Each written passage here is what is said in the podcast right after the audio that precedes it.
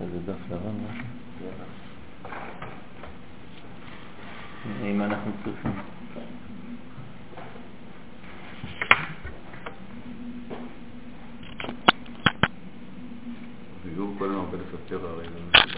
אוקיי. טוב.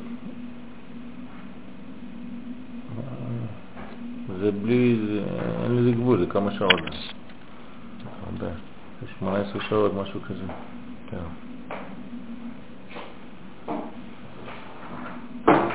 פי שלוש. 512 מגה-בייט.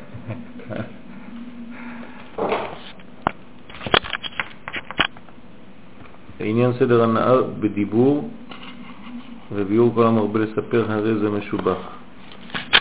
כל האומר דברי תורה ואינם ערבים לשומעיהם, נוח לו שלא אמרם. צריך לדעת לספר ולהעביר מסר. אם אתה יודע שמה שאתה אומר לא מתקבל, עדיף לשתוק. ואם אתה אומר, כאילו לא אמרת כלום. מה זה אומר כאן? אם אתה לא ערב, אם, אם הדיבורים שלך לא ערבים לשומעים, נוח לך שלא לאמור אותם. רזה דמילה, כי העניין הוא הגוף, וסדר אמירתו הוא לבושו. גוף ולבוש, הנושא שעליו אנחנו מדברים נקרא גוף, ואופן אמירתו זה הלבוש של אותו גוף. איך אתה מלביש את הרעיון בעצם. כמו גוף ונשמה. הנשמה זה הנושא, זה הרעיון, והלבוש זה הגוף. פה זה מתחיל קצת יותר רחוק, הוא אומר גוף ולבוש, אבל זה אותו דבר. ואם הסדר נאה, הוא כאדם שיש לו מלבוש נאה, שהכל מכבדים אותו.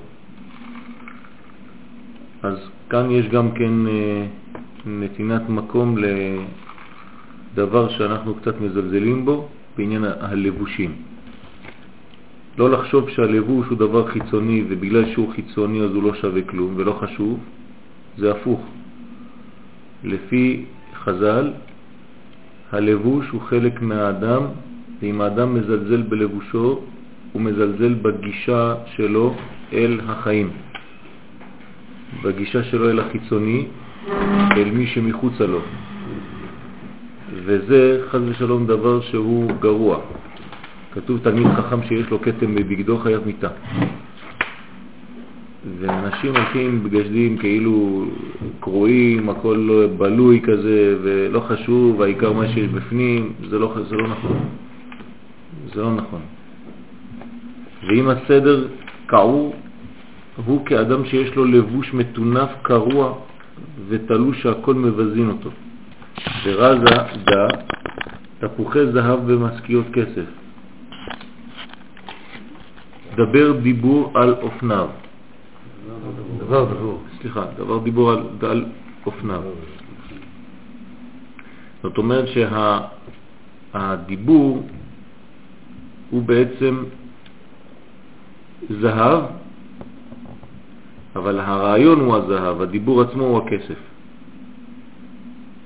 הזהב עטוף בכסף, כי הדיבור הטוב הוא תפוחי זהב, וסדרו נאה הם משכיות כסף, לבוש ופנים, גוף נאה ומלבוש נאה, דבר נאה ומתקבל. אז לא מזלזלים לא בפנים ולא בחוץ. זה היהדות. מי שמזלזל בחוץ ומתעסק רק בפנים, אז חז ושלום יש לו רעיון אבל אין לו בסיס בקרקע. אז בדרך כלל אנשים שאין להם אחיזה בעולם הזה. הם אה, מאוד רוחניים, אבל הרוחניות שלהם כמגדל הפורח באוויר. מי שמתעסק רק בגוף, בלבוש, ואין לו את הפנים, אז הוא בכלל לא מה לומר, אז זה סתם לבושים. ועוד לפי שעשית אחרא אוחזת בכל מיני חיעור, כתולעת המתגלגל, המתגלל ומתבוסס בתוך האשפות. ואם דיבורו כעור, כעור בדברי תורה, נותן כוח אל הסטרא אחא להתאחז במיליו. הסטרא אחא אוחזת בדרך כלל באופן החיצוני, כן? כי בפנימיות קשה לה להיאחז, אז היא הולכת בדיבור, בלבושים, בדברים ה... סטרא אחא זה, זה הקליפה, זה הצד השני. ההפך מהקדושה, זה הלעומת. כן, יש את הקדושה ויש את. סטרא אחא זה בארמית צד אחר. כדי לא לומר תמיד קליפות ודינים וכל מיני מילים, אז אומרים סטרא אחא באופן כולל. יש לזה אחיזה בחיצונים. כל דבר שיש לו פגם צריך להיזהר מאוד. למשל, לפי חז"ל לא לובשים בגדים עם חורים. כן, אני יודע שזה אופנה כבר כמה שנים, אז בגדים עם חורים זה אחיזה לקליפות. מה שאין כן עם דיבורו נאה. זה גם באופנה, לא? שמה? אחיזה. כן, אחיזה, כן. מה שאין כן עם דיבורו נאה, שאז הקדושה מתיישבת בו ולא תשוב מאחריו. כי לא נמצא בו ערוות דבר. כן, גילוי עריות זה בעצם גם כן אופן דיבור. מי שמדבר בצורה לא נכונה, כאילו מגלה ערווה. זה נקרא גילוי עריות. גילוי עריות זה לא סתם אה, אקט אה, כמו שאנחנו חושבים, גילוי עריות זה בהרבה אופנים, אחד מהאופנים זה בדיבור. שהרי הפה הוא בעצם בנוי מזכר ונקבה, הלשון זכר, והפה עצמו, כל הבסיס, כל החך והגרון, כן, זה בעצם גם כן חוכמה ובינה, אבל בכללות היא נקראת נקבה, חוץ מהלשון. ולשון על ידי זיווגים, הקאות בחך, אז הדיבורים יוצאים, והביטוי החיצוני של הבחינה הרביעית, שהיא בחינה ד', שזה המלכות, יוצאת החוצה. ולכן דיבור זה בר ד'. זאת אומרת יציאה של הד', של בחינה ד'. הכוח הפנימי מגלה את הד'. כן, הכוח הפנימי זה עבר, א' בר, האלף שיוצא החוצה, מלשון עבר, שהופך להיות ברא, וזה נותן בעצם את הדיבור, ד' בר, החוצה. למה ד'? כי בחינת ד' זה בחינת המלכות. יש ארבע בחינות, חוכמה, בינה, תפארת ומלכות. אז תמיד כשאנחנו מדברים על בחינה ד' היא המלכות. ורזה דה, והיא נקראת ד' מלשון דלה וענייה, כי המלכות דלת לה מגרמה כלום, אין לה מעצמה שום דבר. אלא מה שנותנים לה. והסוד הזה, ורז עדה, כן שפתיו ראו מלך. כי הדיבור נאה הוא מתקן מלבושים נאים, שהם האורות המקיפים. דיבור זה אור מקיף.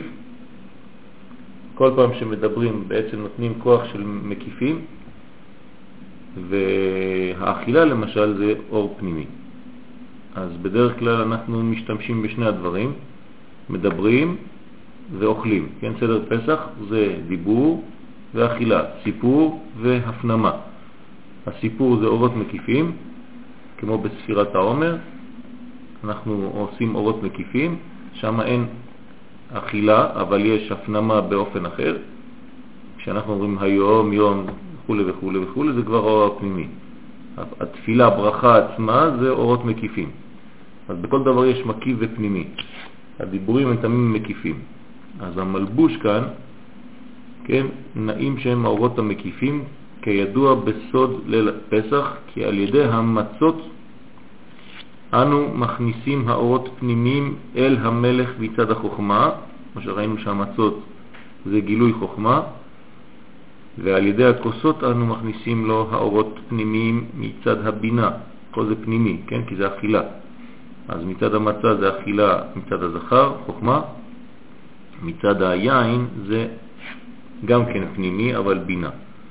ועל ידי סיפור האגדה, זה כבר דבר שהוא כולל, חיצוני כזה, מקיף, אנו מושכים לו האורות המקיפים מצד האם המלבישה ומעתירה את הבן היקיר. הבן היקיר זה זעיר אנפין, וכל מה שמסביב זה אימא, שוחכת, כן?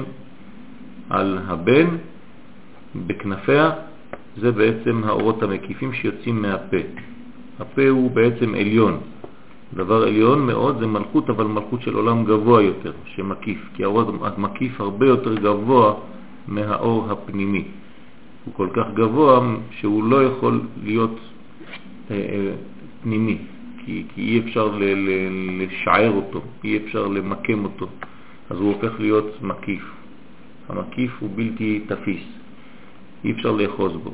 הפנימי הוא כבר מתלבש בתוך כלים, בתוך מידות, בתוך גבולות, ולכן הפנימי תמיד יותר קטן מהמקיף. אז כדי לשמור על הפנימי צריך לבנות מסביב מקיף. כדי לשמור על אוכל צריך לומר דברי תורה. כל שלושה שאכלו ולא אמרו דברי תורה, כאילו אכלו מזבחי מתים. למה? כי הם אוכלים. פנימי, פנימי, פנימי, פנימי, ואין שמירה מבחוץ, אין מקיף, כי לא אמרו דברי תורה, אז חז ושלום כל האוכל שלהם קלקול. ולכן חייבים לומר דברי תורה אפילו בארוחה של חול, לאו דווקא בארוחה של קודש. אז אם אתה לבד, תגיד מזמור תהילים, תגיד משהו, לא חשוב מה, אבל שיהיה דברי תורה בשולחן, באכילה שלך. חשוב מאוד. אם לא, אתה חז ושלום אוכל דברים שאתה גם כן מזמין איתם, כן, את כל הקליפות והאכילה מתקלקלת. אז הסיפור הוא חשוב. כל המרבה לספר, ביציאת מצרים הרי זה משובח. למה? כי אתה בעצם שומר עוד יותר. ליל שימורים, הרבה סיפורים. סיפור מלשון ספיר, גם כן עניין של שמירה בצורה עיגולית. אז מושכים אורות מקיפים מצד האם המלבישה ומעתירה את הבן, היקיר, הבן יקיר לי אפרים, ילד שעשועים, כן, דברי בו. דברי בו, הדיבור כן בא ומקיף, ולכן כל המרבה לספר ביציאת מצרים הרי זה משובח, כי הוא משבח ומכבד את, את יוצרו. בסוד המלבוש נאה של המקיפים, זה הכבוד. בגדי כבוד, לכבוד ולתפארת, כהן הגדול, יש לו בגדים, מדברים המון על הבגדים של הכהן, כאילו זה דבר שהיהדות משתמשת בלבושים כדבר חשוב מאוד, נכון, זה דבר חשוב מאוד, לא מזלזלים ביהדות בלבושים. נכון שיש פנימיות, אבל יש חיצוניות ויש גם כן מה שמראים כלפי חוץ ומה שמעבירים כלפי חוץ, ולא אה, שלומפר מבחוץ ותלמיד חכם מבפנים. זה לא הולך ביחד. אז היום חושבים שהכל זרוק כזה זה טוב, זה לא נכון. צריך שיהיה כבוד, כי התורה גם כן מתכבדת יותר לפי הלבושים, איך שאתה מגיע, איך שאתה מופיע. אז כך מידה כנגד מידה, מכבדים ומשבחים אותו. כי כל המכבד מכובד. כי פועל אדם ישלם לו, וכאורח איש מימציאנו. דברי בו, הדיבור, העולם שהכל נהיה מדבר. זה לא נקי, זה משהו פנימי, לא? זה בו, זה לא דברי אודותיו, עליו, לא. איתו. בלשון אה, חז"ל, כן, הבו זה הנתינה בפנים, אבל בגלל שזה בא מלמעלה, לא הכל נכנס בפנים. זאת אומרת, אני מדבר מלמעלה אל זה, רוב הדיבור שלי נשאר בחוץ, ומקצת דיבורי נכנס בפנים. תמיד זה ככה, הרי. כשהרב מדבר, רוב דיבורו נשאר מקיף. מקצת דיבורו נכנס. כן, התלמיד חושב שהוא קיבל את רוב הדיבור. למה? כי הוא מרגיש את המילוי בפנים. אבל זה לא נכון. אם הוא חוזר על אותו שיעור, או שיש לו אפשרות אה, לשמור על השיעור או להקליט, הוא יבחין שהוא לא הבין דברים בזמן שהוא חשב שהוא כבר קיבל הכל. וכמה ששומעים, כמה מרגישים יותר שבעצם קיבלנו רק לפי הכמות האפשרית לקבל באותו יום, ויומיים אחרי זה או חודש אחרי זה, פתאום אתה אומר, אבל את זה לא, לא היה בכלל. מאיפה זה, איפה זה? לא שמעתי, לא היה בכלל בשיעור. מה, הוא אמר דבר כזה? זה, לא שמעתי, זה לא היה. מה, מה כאן? יש פסיכולוגיה מאוד ידועה כן, יהודית. כשאני מדבר על פסיכולוגיה אני מדבר רק על יהדות. שבעצם ילד כשהוא נכנס לחדר הוא לא יכול לראות מה שלא נוגע בו. זאת אומרת, אם תכניס עכשיו ילד בן חמש, בן ארבע לחדר הזה, הוא יראה רק מה שבגובה של המודעות שלו. זאת אומרת, אם בראש שלו יש שוקולד, אז בכל החדר הזה, כשהוא יהיה בגיל 15, גיל לך, אבא, אתה זוכר, פעם נכנסת אותי לחדר, היה מלא שוקולד. זה, מתי זה היה? הוא בא לשיעור, נגיד פה. איזה חדר מלא שוקולד, היה פיסת שוקולד על השולחן. אבל בשבילו זה היה החדר, החדר היה שוקולד. למה? כי אה, את זה הוא לא ראה, כי זה לא מעניין אותו, ואת זה הוא לא ראה כי זה לא מעניין אותו, ואת זה הוא עוד יותר לא ראה כי זה לא מעניין אותו, את כל הספרים הוא לא ראה, זה לא העולם שלו בכלל. אז מה הוא הפנים, הפנימי שלו זה השוקולד. כל השאר הקיף אותו. אותו דבר בכל דבר ודבר. ולכן גם כן מדי דברי בו, כן? העניין של בו זה פנים, אין לי פה את המכתב, כן? הרב שלי, כן, יזכר לטוב, הצדיק, הוא תמיד מדבר בך, ואלה הדברים אשר אומר בך בני, כן, ככה אומר. כן? משתמש בדיבור כזה של בך, כן? אה, אומר בו דברים ולא אומר לא. אה, והוא זכור בני הדברים אשר דיברתי בך במכתב השני, ולא אשר כתבתי לך, אין לו כמעט את הביטוי הזה לך, הכל בך. לאפשר להיכנס ולהיכנס פנימה? זאת אומרת שיש, הנה, אתה רואה סתם, הנה זה, זה שלו, כן? הרב משה אהרון הכהן, ויהי בכם הברכה, לא לכם, תמיד, אין לו כמעט ביטוי. אה,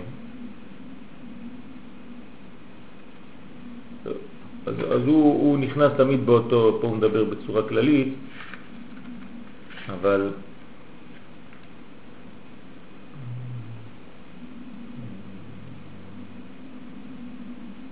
יהי בכם הברכה. טוב.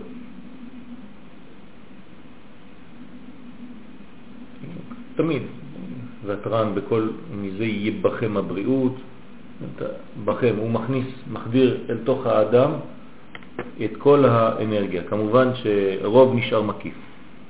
כן, הרוב נשאר מקיף, ומה שנכנס פנימה זה רק אה, עשירית. כן, ממה ש... המקיף הוא בגלל שזה לא מוגדר? לא, המקיף הוא בגלל שהוא כל כך גדול. אז הוא בעצם לא מוגדר, זה התוצאה שהוא לא מוגדר. זה תוצאה, זה לא סיבה. זה בגלל שהוא כל כך גדול, כל כך אה, מקיף, כן, כמו רעיון יותר מדי ענק, שרובו מקיף את האדם, אבל לא נכנס בו פנימה. מה שהוא קולט, כן, לפי הכלים שלו, אז זה מה שנכנס פנימה. אז לפי מה שאמרנו, כן, כל שנה ושנה אתה מתברר לך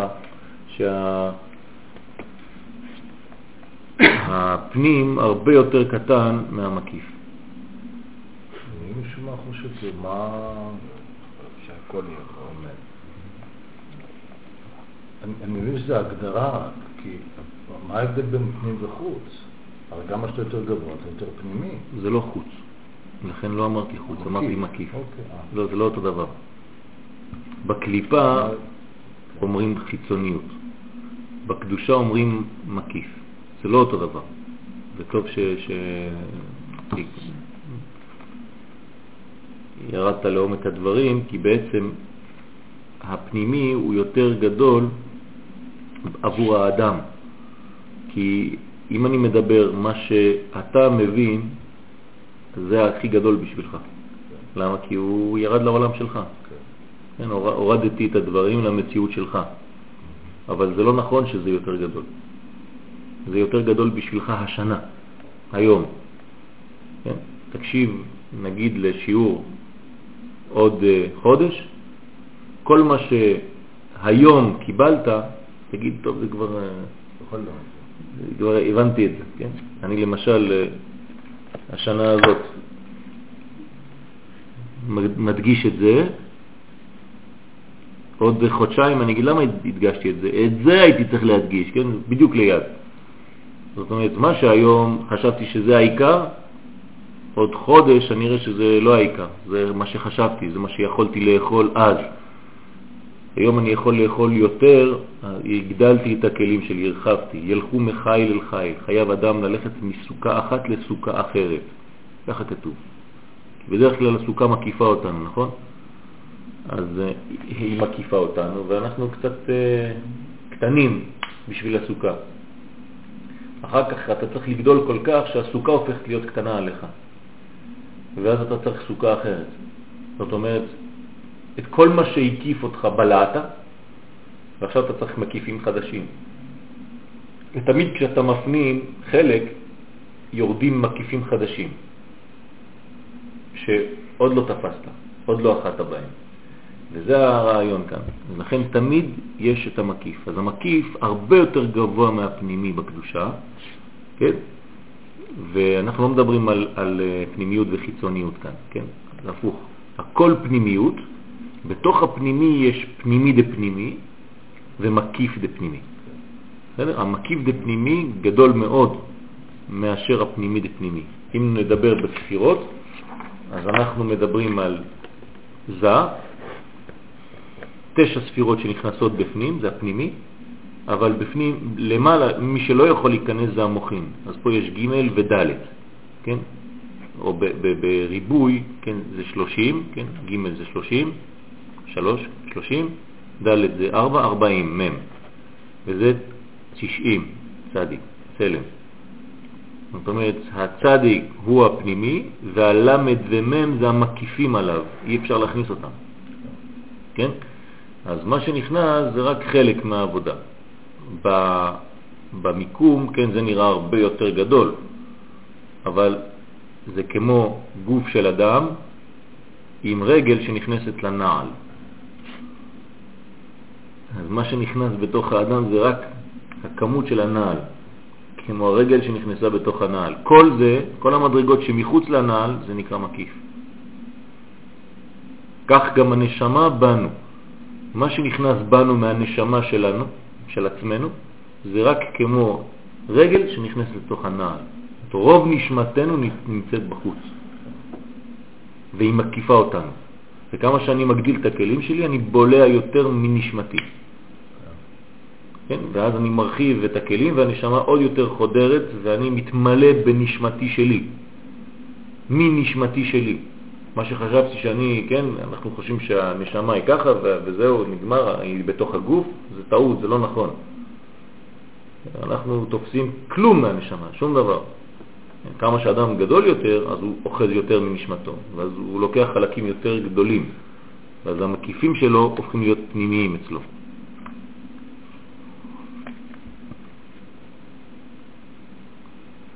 אז אנחנו כאן בעניין של סיפור יציאת מצרים, לזכור שהסיפור בליל פסח הוא אור מקיף, שמירה מעגלית וגם כן הזמנה של אורות.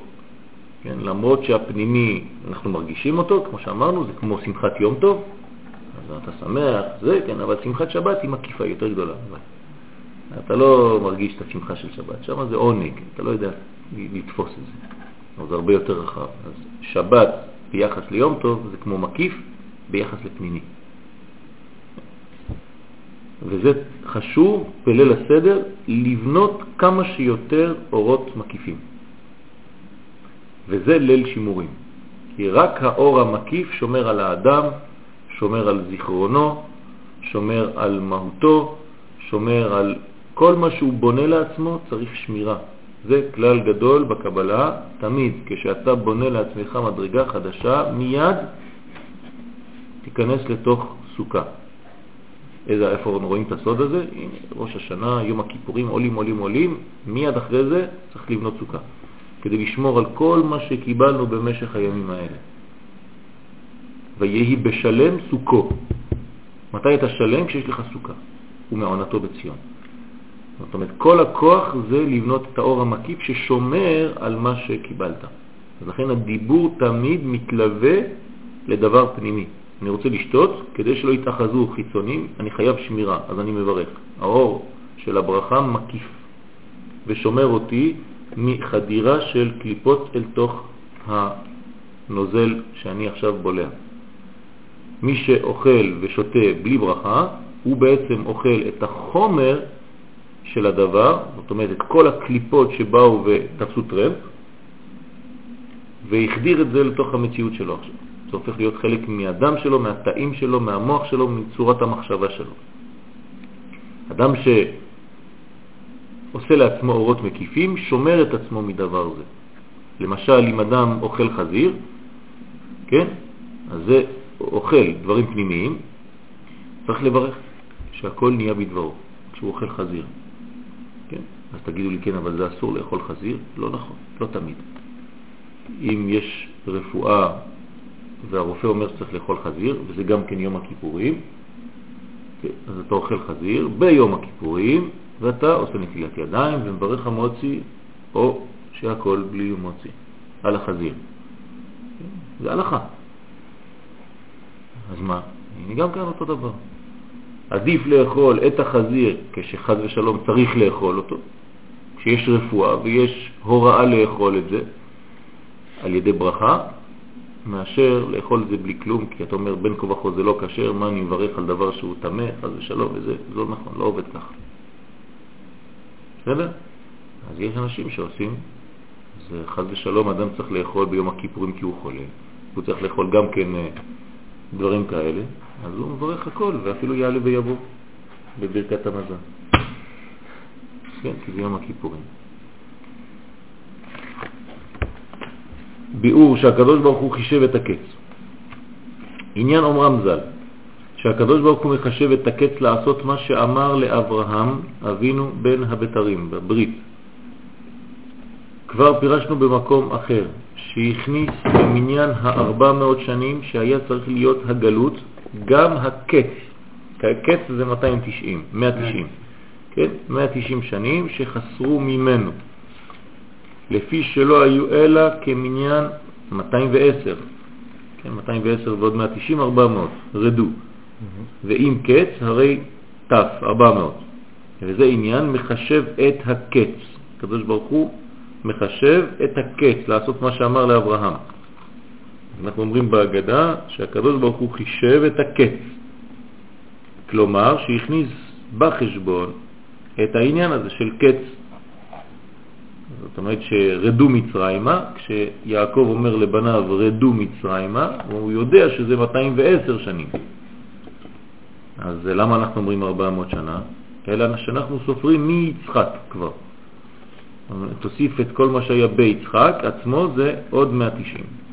אבל הטעם לזה כי האל הצדיק לא יעשה עוולה.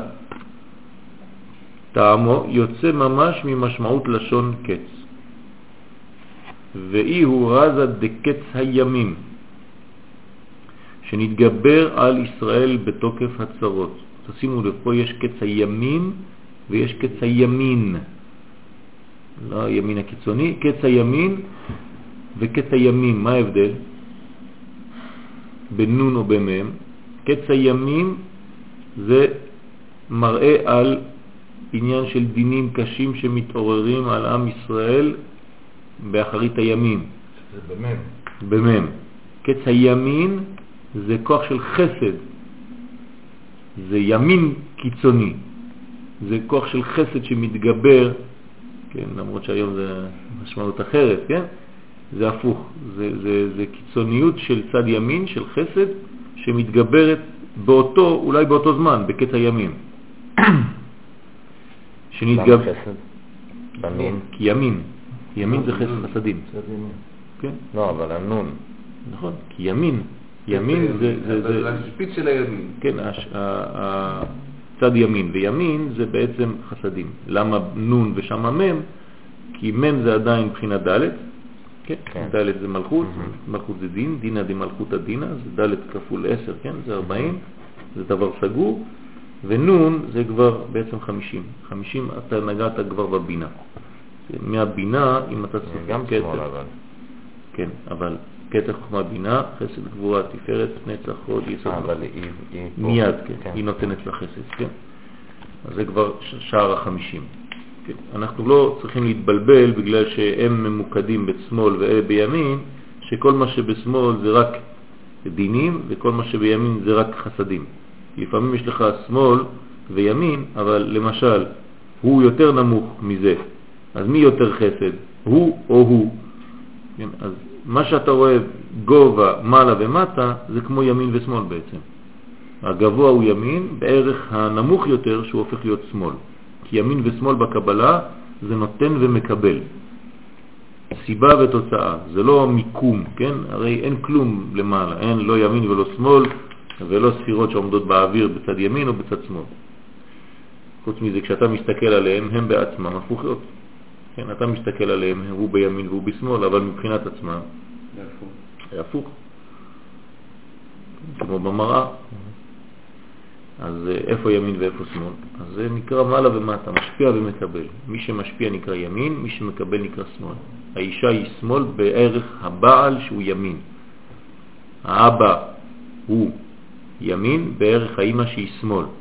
אבל האימא הופכת להיות ימין, אפילו שהיא אימא, בערך לילד שהוא שמאל, אפילו שהוא בן. כן, נותן ומקבל. אז זה מה שהקדוש ברוך הוא עושה כאן. רזה דקץ הימים, פה זה כבר הדינים, שמתגברים על ישראל בתוקף הצרות, זה בסוף הזמן, כן, כשאנחנו מתקרבים למשיח, אז יהיה בלגן שלם. למשל הקיץ הזה, יהיה קיץ מוזר בארץ ישראל. זה ההגדרה. זה יהיה קיץ מוזר מאוד, דברים שהם לא מובנים בכלל, אבל בצורה מוזרה, דברים שיקרו שאתה אומר, זה כבר סימנים שאי אפשר אחרת. כן, יהיו דברים מאוד מאוד מוזרים. ובהיות הצרות תכופות ותקיפות מרזה דקץ הימים, כן? כשיש חז ושלום צרות, שאחת דוחפת ומשכחת את השנייה כבר, משכחת את השנייה, את הראשונה שהייתה לפני, זה נקרא קץ הימים במן. במם, נחשב להם כאילו, נחשב להם כאילו ישבו בתוך הגלות 400 שנה, כי הייתה תוספת. וזה סוד אומרם ז"ל, שמחשב את הקץ, כן, הקדוש הוא מחשב את הקץ, שבעצם בונה עד כמה אפשר לקבל, איזה מנה אפשר לקבל מכל הדינים האלה. אין הפקרות כאן. כל מה שמקבלים, אפילו שזה קשה מאוד, הכל לפי שליטה שהוא מחשב, ודי בזה לענייננו. זאת אומרת שכל מה שאנחנו אה, אה, רואים ביציאת מצרים זה חישוב הקץ של הקדוש ברוך הוא, כמה, עד כמה עם ישראל יכול לסבול. ועבדום ועינו אותם, ועבדום ועינו אותם 400 שנה, זה סדר ארבע דרגים סוד. זה סוד ארבע דרגים למסעבותה. מסעבותה זה קליפה, כן?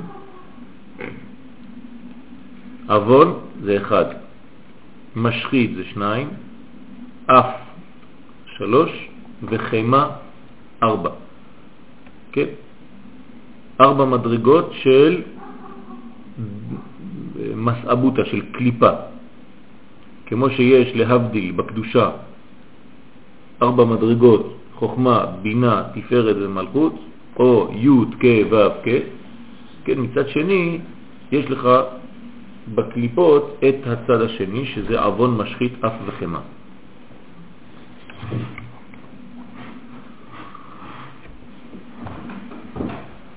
כנגד ארבע אותיות משם עדנות, כן? פה הוא לקח את האותיות שם עדנות, שזה בעצם הלעומת, אשר משם ייפרד והיה לארבעה ראשים. שם אדנות זה התוצאה של שם הוויה, אנחנו י' כ' ו' כ' מדברים, י' כ' ו' כ' ברוך הוא ברוך שמו, אנחנו רואים את זה אבל אומרים את זה, שם אדנות, כן? זה בעצם הנהר בינה שיוצא מהחוכמה שנקרא עדן, ונהר יוצא מעדן להשקות את הגן. זה הגן, שם אדנות זה נקרא גן. ומשם ייפרד והיה לארבעה ראשים, פישון, גיחון, חידקל ופרט. כל אלה בעצם משפיעים לעולם, אבל בגלל שאנחנו כבר בעלמא דפירודה, כן? כי היינו כאן באחדות אחת גדולה ואנחנו יורדים לעולם של פירוד, אז בעצם ירדנו מכללות גדולה אל דין. כן, שמדנות זה שורש דיניים, ולכן זה מאוד פרטני. דין זה גבולות, כל אחד ואחד ואחד. אז פה הוא משם מתפרד והיה לארבעה ראשים.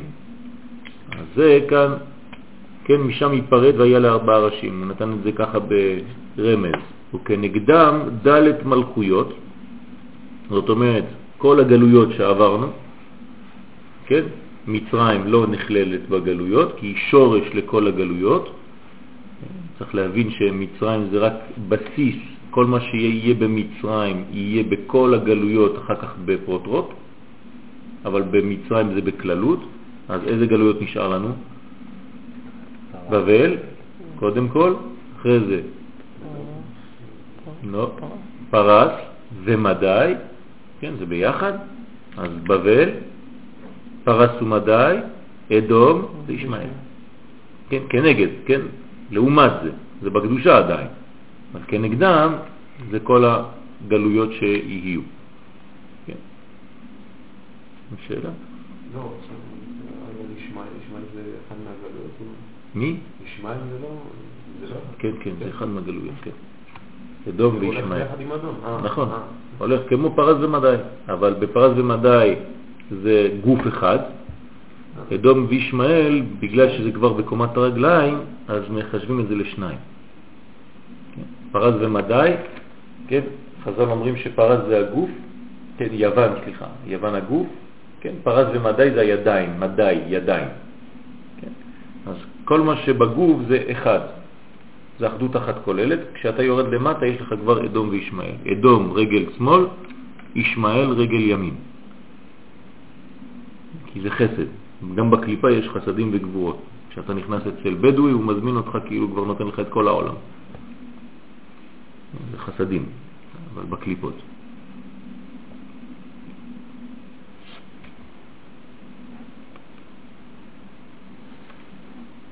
וכנגדם דלת מלכויות ודלת מיטות בית דין, אותו דבר. סקילה, שריפה, הרג וחנק.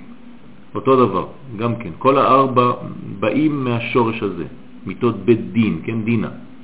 ועניין אומרו ארבע מאות שנה, כן, מה זה הדין של ארבע מאות שנה? שחישב הקדוש ברוך הוא מה שאמר לאברהם, ארבע מאות שנה, כנגד ימות הלבנה שהם שנה, כמניין שנה. כן? 355. כמניין שנה, 355. זאת אומרת, הלבנה זה 355 ימים, שזה בעצם השליטה של הזמן. כן, כמה זה בגמטריה? מי, מי יש לו אותה גמטריה? כמו זה בדיוק? אה? ספירה, שזה בעצם בקדושה. מי לעומתה בקליפה? פרעה. כן, כמה זה פרעה? 280, 355. מעניין. כן, פרעה זה הלעומת של הקדושה. הוא גם כן שולט על הזמן. זאת אומרת, או שאתה בפרעה, והשנה שלך היא שנה פרעונית, זאת אומרת שנשלטת, היית נגרר אחרי הזמן, או שאתה שולט על הזמן ואתה ספירה. ולכן הסיפור, כן, ספירה, מבטל את הפרעה. וכמה שאתה מספר, אתה משתבח. אז אחרי זה הרי זה משובח, כי אתה מתחיל להרוס את הכוח של הקליפה.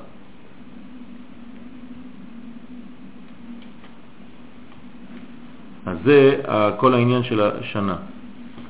אתם זוכרים שכל מצרים זה הזמן, דיברנו כבר בעניין הזה. אשר ממנה נפרדים כל ארבע דרגים בקליפים, כן, כל הקליפות, כל הקליפים גם כן, כן, באים משם, כי רגליה יורדות מוות. של מי? של המלכות. המלכות זה מבחינת אדנות, רגליה יורדות מוות כי המלכות יורדת למדרגות שזה בעצם בעולם הבריאה, יצירה ועשייה, זה כבר מוות ביחס לאצילות שהיא נמצאת שם. בשבת היא עולה.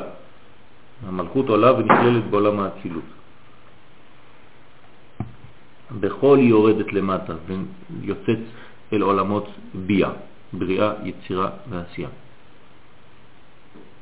אז אומרים שבמשך השבוע רגליה יורדות מוות ובשבת היא חוזרת לחיים. ותקום בעוד לילה ותיתן טרף לביתה וחוק לנערותיה, זה בחול, ואז אחרי זה היא חוזרת כן, אל הבית, וזה נקרא בעצם שבת. שבת רשות היחיד, לא רשות הרבים, ולכן היא חוזרת לחיים. ובקדרה שבישלו בה נתבשלו, בה נתבשלו. זאת אומרת, איפה שרצו להרוג, שמה הם בעצם מתו, המצרים. וזה סוד, וגם את הגוי אשר יעבודו דן אנוכי.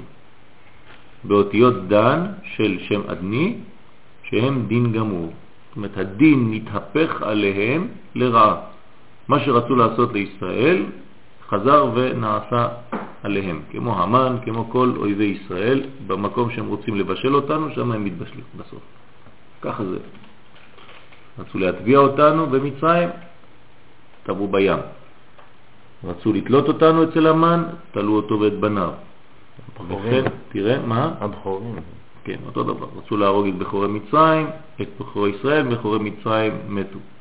וככה לעתיד לבוא. רוצים לקחת מאיתנו את הזהות, את המהות, את האדמה, את הכל, זה מה שיקרה, שלא יישאר להם לא אדמה, לא זהות ולא חרטה ולא בארטה, כלום, שום דבר. הכל כאילו לא היה, עוד כמה חודשים כל הסיפור נגמר. מה? בעזרת השם. בעזרת השם. אפילו שנראה לעין הפוך. כן, וזה גם כן אה, עד הקצה האחרון, כן. זה מידה. הכל. תמיד זה ככה.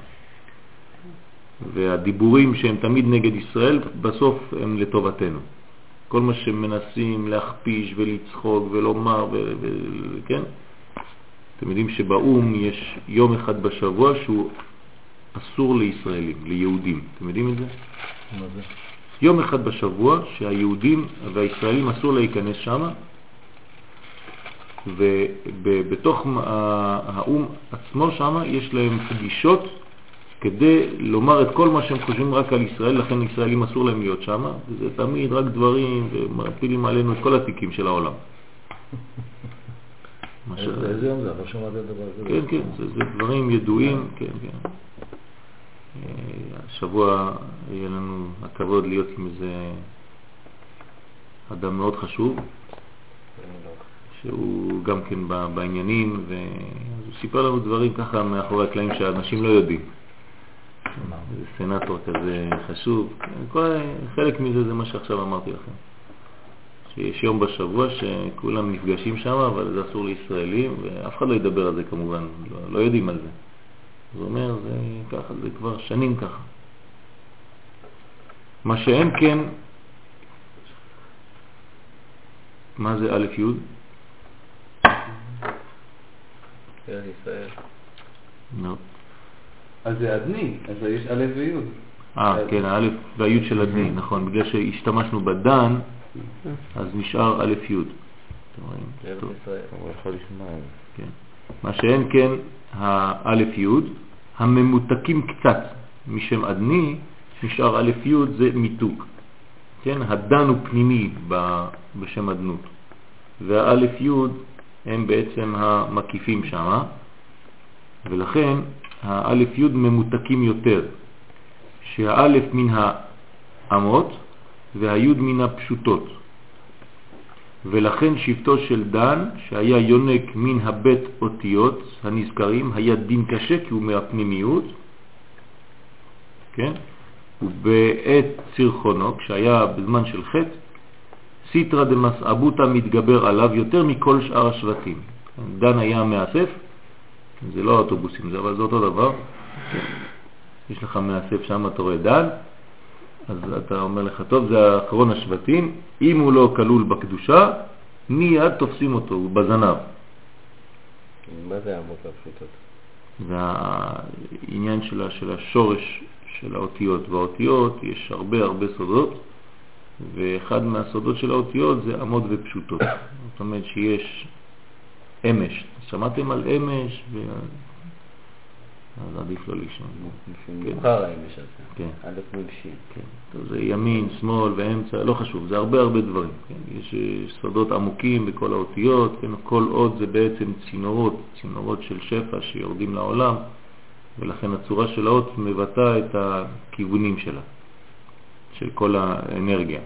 אבל זה גם עוד שלב אחר. כל הטעמים בתורה, אפילו השמות שלהם, הכל סודות. כן, הזרקה, שני גרישים, כל הדברים האלה, הכל, הכל, הכל בקשר לעם ישראל. כשמגורשים אז אה, גרשה, שני גרישים, פעמיים, שני גלויות, בית ראשון, בית שני, זרקה, הקדוש ברוך הוא זרק אותנו, שופר גדול, שופר מתהפך, כן, הכל, כל העניין הזה זה כל הגאולה והגלות של עם ישראל. אז איפה זה אמות ופשוטות? אה, זה אמה? רמה זה, צד ימין, כן, ופשוטה זה בעצם הסוף. זאת אומרת, ההתחלה והסוף, המסגרת. אז כל העניין מתגבר חז ושלום על שבט דן כשהוא לא בתוך, מה ש... בתוך העניינים. כן, מי בונה את המקדש? גם שבט יהודה הראשון וגם שבט דן האחרון. משבט יהודה מי זה? בצלאל, ומשבט דן האוליאב. שניהם, כן, בונים את בית המקדש, ולכן תמיד יש מהראשון ומהאחרון. גם בית של שלמה המלך, אותו דבר, אחד מיהודה, אחד מדן, וגם לעתיד לבוא, אותו דבר. אחד שיהיה מצד היהודה ואחד שיהיה מצד דן. ויד כל בו, כן, וגם ידו בכל. כל העניין של עשיו, פרא אדם. ידו בכל ויד כל בו. אז אותו דבר, כן, ב... רוצים לאחוז בקדושה. בכוח דן של אדני בחילה תקיף, כן, הכוח של החיל שלו, של, ה... של התקיפות שלו זה בדן. והראיה, משמעות משמשון שהיה ממשפחת הדני. כן, שמשון הגיבור, גבורה, והראה בעצמו שני הפכים הנזכרים בנושא אחד, ידו בכל ויד כל בו, ממש. כולם רוצים להרוג אותו והוא ידו בכל, כן, יכול לשלוט. אז הוא תלוי איפה הוא נמצא. אם הוא נאחז בקליפה, כן, אז היא שולטת עליו, כן, מי היא שולטת עליו? המלכות דקליפה. בקדושה היא נקראת דלה וענייה, שם היא דלילה. אותו דבר. אז אם המלכות בקליפה שולטת עליו, אז הוא מאבד את כל הכוחות שלו, הוא נאחז, כן נכנס לקליפות. ואם לא, אז הכוח שלו מתגבר.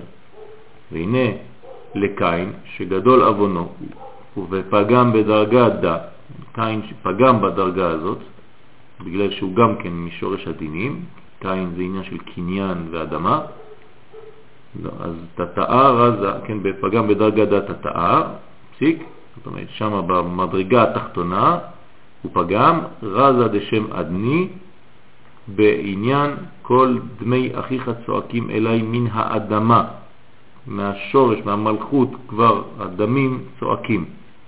ועונשו, הראו אתה מן האדמה. מי מקלל בעצם את קין? האדמה. מאיפה הוא ארור? מן האדמה דווקא, שזה שורש המלכות. ולכן נאבקו עליו לאויבים אותיות דן, והיה נע ונד, נון ד', כן, דן בארץ, דווקא. המין פה הוא בגלל, נכון? כן, מן האדמה, מהכוח של האדמה. ובכוח התשובה שעשה, קין, נמתקו קצת באות ו' שנכנסה בנון וד', כן, וברזא דא כתיב וישב בארץ נוד. זאת אומרת, הו' זה חיבור זה כבר התחלה של תשובה, של התקשרות לחלק העליון, אז הוא יושב בארץ נוד, זאת אומרת, במקום נע ונד, הדין קצת ממותק, מפרידים בין הנון לבין הדלת. והוו הנוספת הוא סוד מה שכתב, וישם השם לקין אות, כן, תמיד אות בתורה זה וו, כמו החוט השני שרחב מוציאה מהחלון, זה גם כן אות ו', גם כן קין היה לו אות ו' על המצח, לבלתי יכות אותו כל מוצאו. ו' זה ו' החיבור, אדם שהוא בשמירה, שהקדוש ברוך הוא שומר עליו, יש לו ציור ו', בלי להיכנס עכשיו לפרטים. זאת אומרת, הוא בנוי על בחינה כזאת של ו' ששומרת עליו. זה החיבור שלו. זאת אומרת שיש כאן עניין של חיבורים שבעצם הו' מחברת ומתקנת וממתיקה את הדינים. כשיש דין, אז בין שני דינים בעצם שמים עוד ו', זה מיתוק. כי אם לא, זה חיבור קשה מאוד, כמו בשם השם. בינה ומלכות זה שני דינים, צריך ו' באמצע, כן? והו' הוא גם מחבר בין שניהם, אבל הוא קיים כאן. באמת?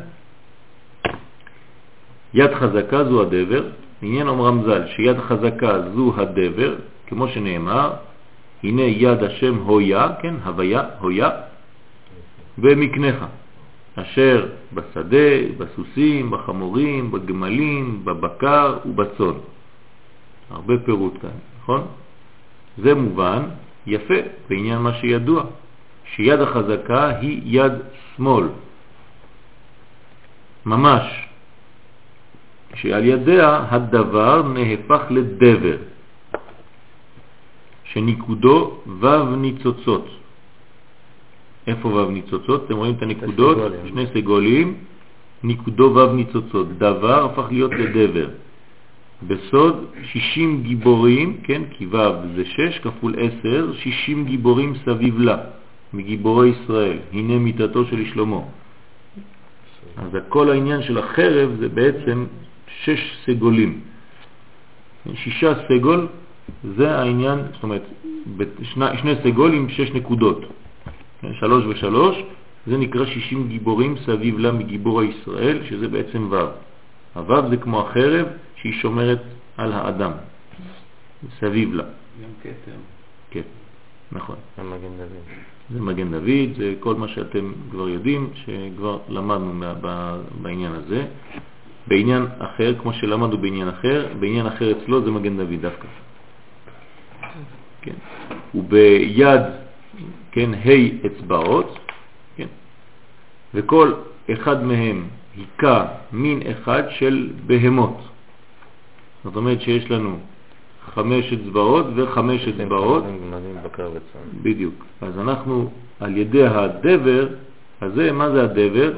שזה בעצם הנה יד השם, היד של השם, היד השמאלית, הויה במקנך אשר בשדה. זה במלכות של הקליפה. כן, בסוסים, בחמורים, בגמלים, בבקר ובצון, כן? או הקליפה שנכנסה בשדה הקדושה. וזה סוד שהזכיר חמש מיני בהמות, חמישה מינים, כנגד ההי אצבעות הנזכר, שהם סוד ה' גבורות. כן, חמש אצבעות של יד שמאל זה חמש גבורות וחמישה חסדים בצד ימין. לכן יש לנו עשר אצבעות כנגד כל הספירות בעצם. חמישה בצד ימין שהם חסדים, חמישה בצד שמאל שהם גבורות, וזה בעצם כל העניין של היכו בסוסים, בחמורים, בגמלים, בבקר ובצון, כן, זה העניין של השמאל שמכה. ברזה דה אמרה, כן, בסוד מה שכבר למדנו. כמה מכות לקו במצרים ועל הים, עניין סיפור האגדה של כמה מכות שלקו המצרים, כן, יש פיתוח גדול בתוך האגדה עצמה, כמה מכות, בסוף אתה מגיע ל-250, אתה כבר שואל את עצמך כמה מכות הם קיבלו, נראה בפשט שקיבלו עשר מכות, ולמדנו כבר שעשר זה שלמות. זאת אומרת, כשכתוב בתורה שהם קיבלו עשר מכות, זה לא עשר, זה שלמות אחת כוללת של כל האפשרויות של כל המכות. זאת אומרת שהאדם, כשהוא נכנס למדרגה של עשר, הוא נכנס לכל המדרגות. זה העניין של סוד ההי אה, גבורות שהיכו, ולכן זה עשר, עשר מכות. עכשיו אנחנו מדברים על הסיפור של ההגדה של כמה מכות של הכו המצרים, כדי להרחיב ולהפליג בשפחו של מקום, וסיים ב-250 מכות שהם כמניין נר, וסודו נר רשעים ידעך, ולכן אנחנו לפני כל התהליך בודקים את החמץ לאור הנר. תמיד אותו נר, שהנר הזה בעצם הוא נפש ורוח, והוא גם כן כל השילובים של השמות.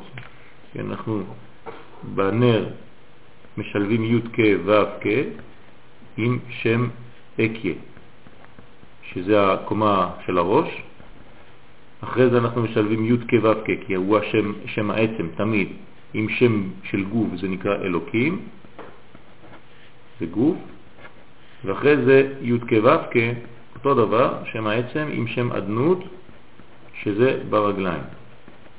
כן, אז י' כ' ו' כ' כפול 3 זה 26 כפול 3 זה 78, ופה יש לנו 21 שם אקיה, יש לנו 86 שם אלוקים, ויש לנו 65 שזה שם אדנות. ביחד כמה יוצא לנו פה? 12? 172. 172, ועוד 78, 250, גמטריה נר. זה הכוונה, לא רק בחנוכה, כל יום שישי האישה צריכה לכוון בזה. כשהיא מדליקה נרות, היא צריכה לכוון שם הוויה עם שם אקיה, שם הוויה עם שם אלוקים, שם הוויה עם שם אדנות. הנשים שבאות לשיעור נתתי להן את הכוונות ביום רביעי, לכן הן מכוונות את זה. וזו כוונה פשוטה שצריך לכוון אותה. אומר הבן ישחי לא לפחד ולהתחיל להגיד מה זה כוונות וזה, לא. כוונה פשוטה שצריך לכוון כשמדליקים את הנרות זה נר. ואם מדליקה שניים, אז זה 500. כי פעמיים נר. למה? כי לגבר והאישה יש חיבור ביום שישי, שזה זעיר אנפין ומלכות, שש ושבת. לכן לאדם, לגבר יש 248 איברים, ולאישה יש 252, שביחד זה גם כן 500, לכן היא מדליקה שני נרות. אבל היא מברכת להדליק נר של שבת, לא נרות. נכון, אבל היא מדליקה תמיד שניים. כן, נהגו בנות ישראל להדליק נרות, כי הנר זה המובן הכללי, המושג הכללי, הרעיון, אבל בתוכו יש שניים. ברור משפחות מדליקות יותר, שבע, נכון, שבעה, נכון, נכון. תשעה, אפשר יותר. כאלה וכל זה. העיקרי זה שתיים, אתה מסתכל על שתיים. אנחנו מסתכלים על שמור וזכור כן. כשאנחנו נכנסים לבית. כן? זכור ושמור בדיבור אחד נאמרו, כן? זה סוד והיו לבשר אחד. כן, כל העניין פה זה לאור הנר, זה חשוב מאוד לדעת מה זה לאור הנר גם כן. ולכן כשבודקים את החמץ, בודקים את זה לא עם נר של אבוקה, אלא נר אחד. חשוב מאוד שיהיה נר אחד ולא אבוקה בבדיקת חמץ, יש שם סודות עמוקים, ואחד מהם זה כל השילובים האלה, שבעצם כשאנחנו בודקים אנחנו מבטלים את כל הקליפות. נעשה גמרנו, אנחנו עוברים לשיעורים של היום. היום אנחנו לומדים, עברנו קצת לדרוש יותר, פחות לסדר עצמו, וזה מה- מהאריזל, כן? זה ממש אריזל עצמי. זה בדרושים של, ה... של, של פסח.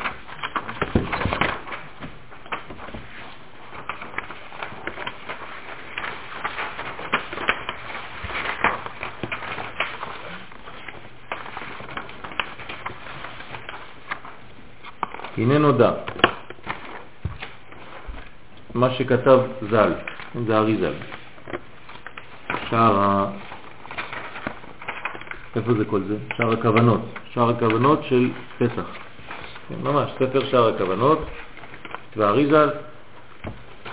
הנה נודע מה שכתב ז"ל, כי אותם הדורות הראשונות, הראשונות, ראשונים, דור אנוש ודור הפלגה, כן, שניהם, שני הדורות האלה, סילקו את השכינה למעלה ברקיע שביעי. סילוק הרקיע, זאת אומרת סילוק, סילוק השכינה. סילוק השכינה, השכינה צריכה להיות בעולם הזה. כשחוטאים מסלקים את השכינה חז ושלום למעלה. אז היא מסתלקת ויש ניתוק בין העליונים לבין התחתונים. אז בעצם הגוף, העולם הזה, חסר נשמה. וכשהגוף חסר נשמה, החיסרון הזה הוא בעצם מוליד את אה, תומת המת. כן, מה זה תומת מת? זה כשיש חוסר חיים, הסתלקות חיים. אז בנשמה ובגוף אנחנו מבינים את זה, כי זה קרוב לאדם, אבל מבחינה יותר רחבה, כשהקדוש ברוך הוא מסתלק מן העולם הזה, אז חד ושלום זה כאילו שולטת בעולם הזה מיטה וקליפות ומשתוללים וכל אחד חושב שהוא מלך. כן, כי המלך, המלך, עזב, במרכאות קצת עלה. הסתלק קצת. מי עושה את זה שהוא הסתלק? לא הוא מסתלק, אלא אנחנו כאילו גורמים לו חז ושלום על ידי המעשים הלא טובים לעלות. ניתוק יותר גדול. שבע מדרגות, מחמת אבונותם. אז זה מה, זה מה שעשו דור אנוש, במצב אנוש, ודור הפלגה, כן, שפילגו, כן, מפלגות, מפלגות, כל המפלגות זה קליפה גדולה. ודע, כי ישראל שהיו באותו הדור של שעבוד מצרים, היו בחינת אותם הניצוצות של קרי, שהוציא אדם הראשון באותם קל שנים, עד שלא נולד שץ. זאת אומרת שכל מי שהיה במצרים היה בעצם ניצוצות של קרי שהוציא אדם הראשון, נשמות. עכשיו, הנשמות האלה הן נשמות גדולות מאוד. למה הן גדולות מאוד? באו לבד.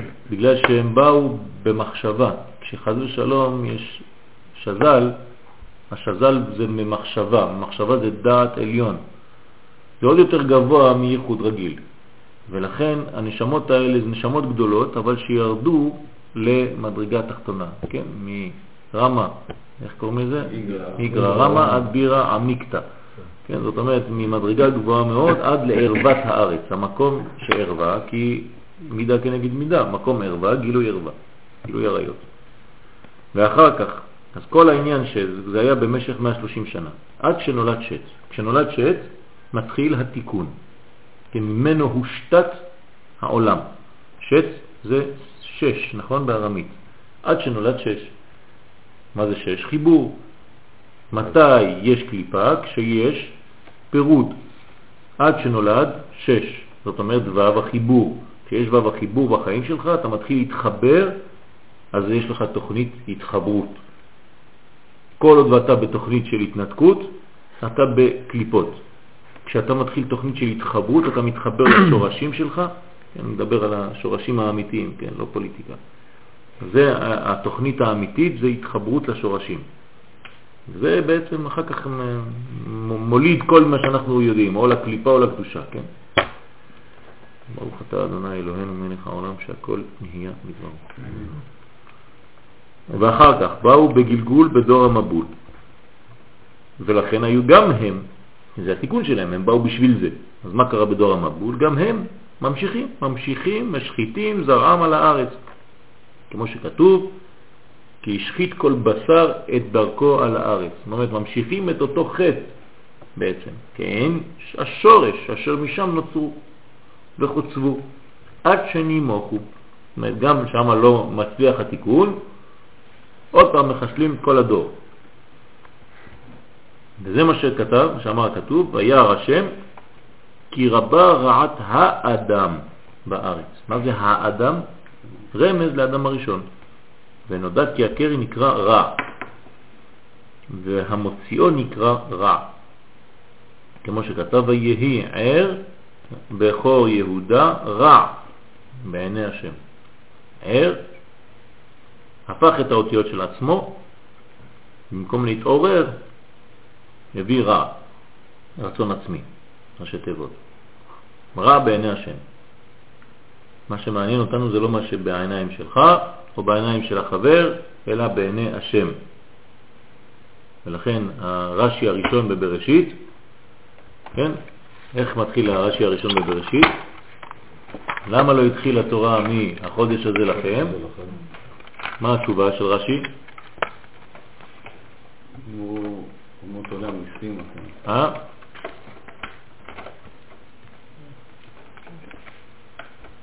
זה הראשון? כן. כן. נו, איך זה מתחיל?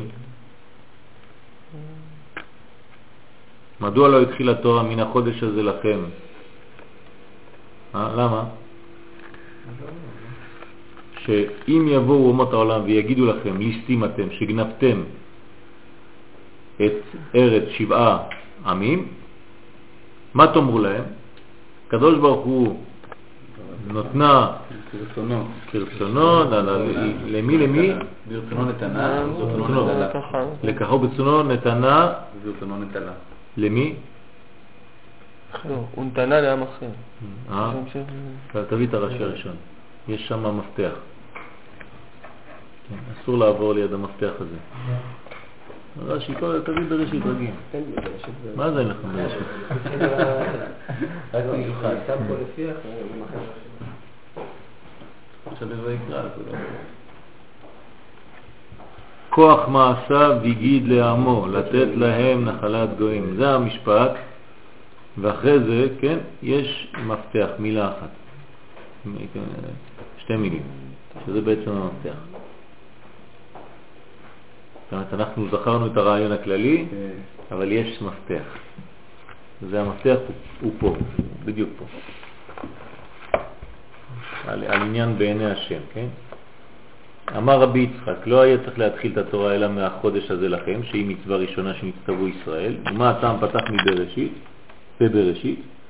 משום, תהילים כ"א, כוח מעשיו והגיד לעמו לתת להם נחלת גויים, שאם יאמרו אומות העולם לישראל הסתים אתם שכבשתם ארצות שבעה גויים, הם אומרים להם כל הארץ של הקדוש ברוך הוא היא. הוא בראה ונתנה לאשר ישר בעיניו. מה זה אשר ישר בעיניו? כולם עוברים על זה על כאילו כלום. זה המפתח פה. לאשר ישר בעיניו. למי? לעם שהוא ישר בעיניים של השם. לפי ראות עיניו של השם, ולא לפי מה שיש כאן בעולם הזה. זאת אומרת שאם הוא נתן לעם ישראל, לעם ישראל ישרים בעיניו. ברצונו נתנה להם וברצונו נטלה מהם ונתנה לנו, לישר בעיניו, וזה בדיוק פה. ויהי ער בכור יהודה רע בעיני השם, אומרת, בעיני השם, בראייה של השם. זאת אומרת, מי שהיה באותו דור היה רואה את הער, היה אומר, זה אדם טוב. כן. אבל הישר בעיניו, זה אי אפשר לדעת, זה הוא יודע מה זה הישר בעיניו. אנשים יכולים לעשות תחבולות ולהתחפש בעולם הזה. תלוי אם הוא ישר בעיני השם או עקום בעיני השם, חס ושלום. זה חידוש הרב שרקי. כן, ישר בעיניו.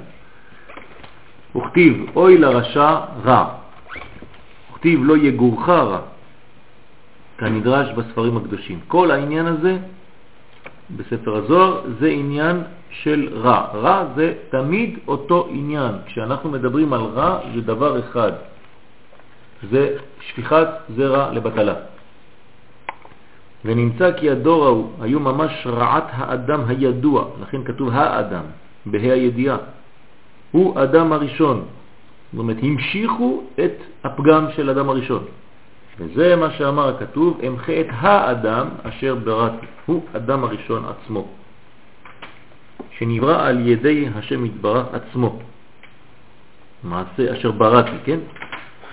ואלו ניצוצותיו ורצה למחותם.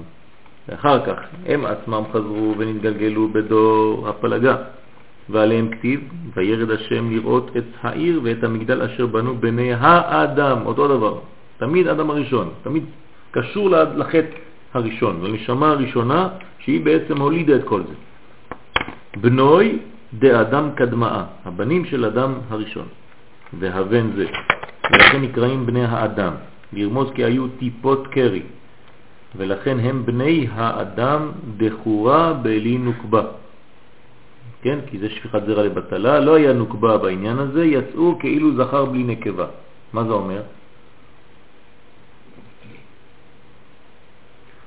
אורות גדולים בלי כלים, חז ושלום. אור בלי כלי זה שבירת הכלים. ולכן חז ושלום החטא הזה של שפיכת זרע לבטלה הוא חמור ביותר יותר מכל שאר הפגמים. שמי שנכנס למערבולת הזאת, חז ושלום, הוא קשה מאוד לצאת מזה. וגם אז הוסיפו לחטוא עוד, למרוד בעליון, אבל לא היו באותו אבון הראשון של השחטת זרע כדור המבול.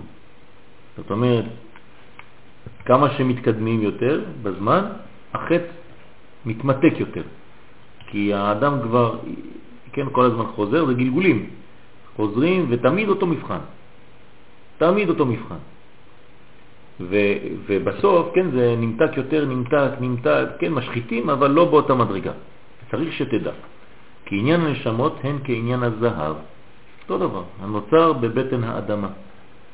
כשמוציאים אותו, הוא מלא תינוף וסיגים, דבר אשר לא ישוער, ולא תואר זהב לו.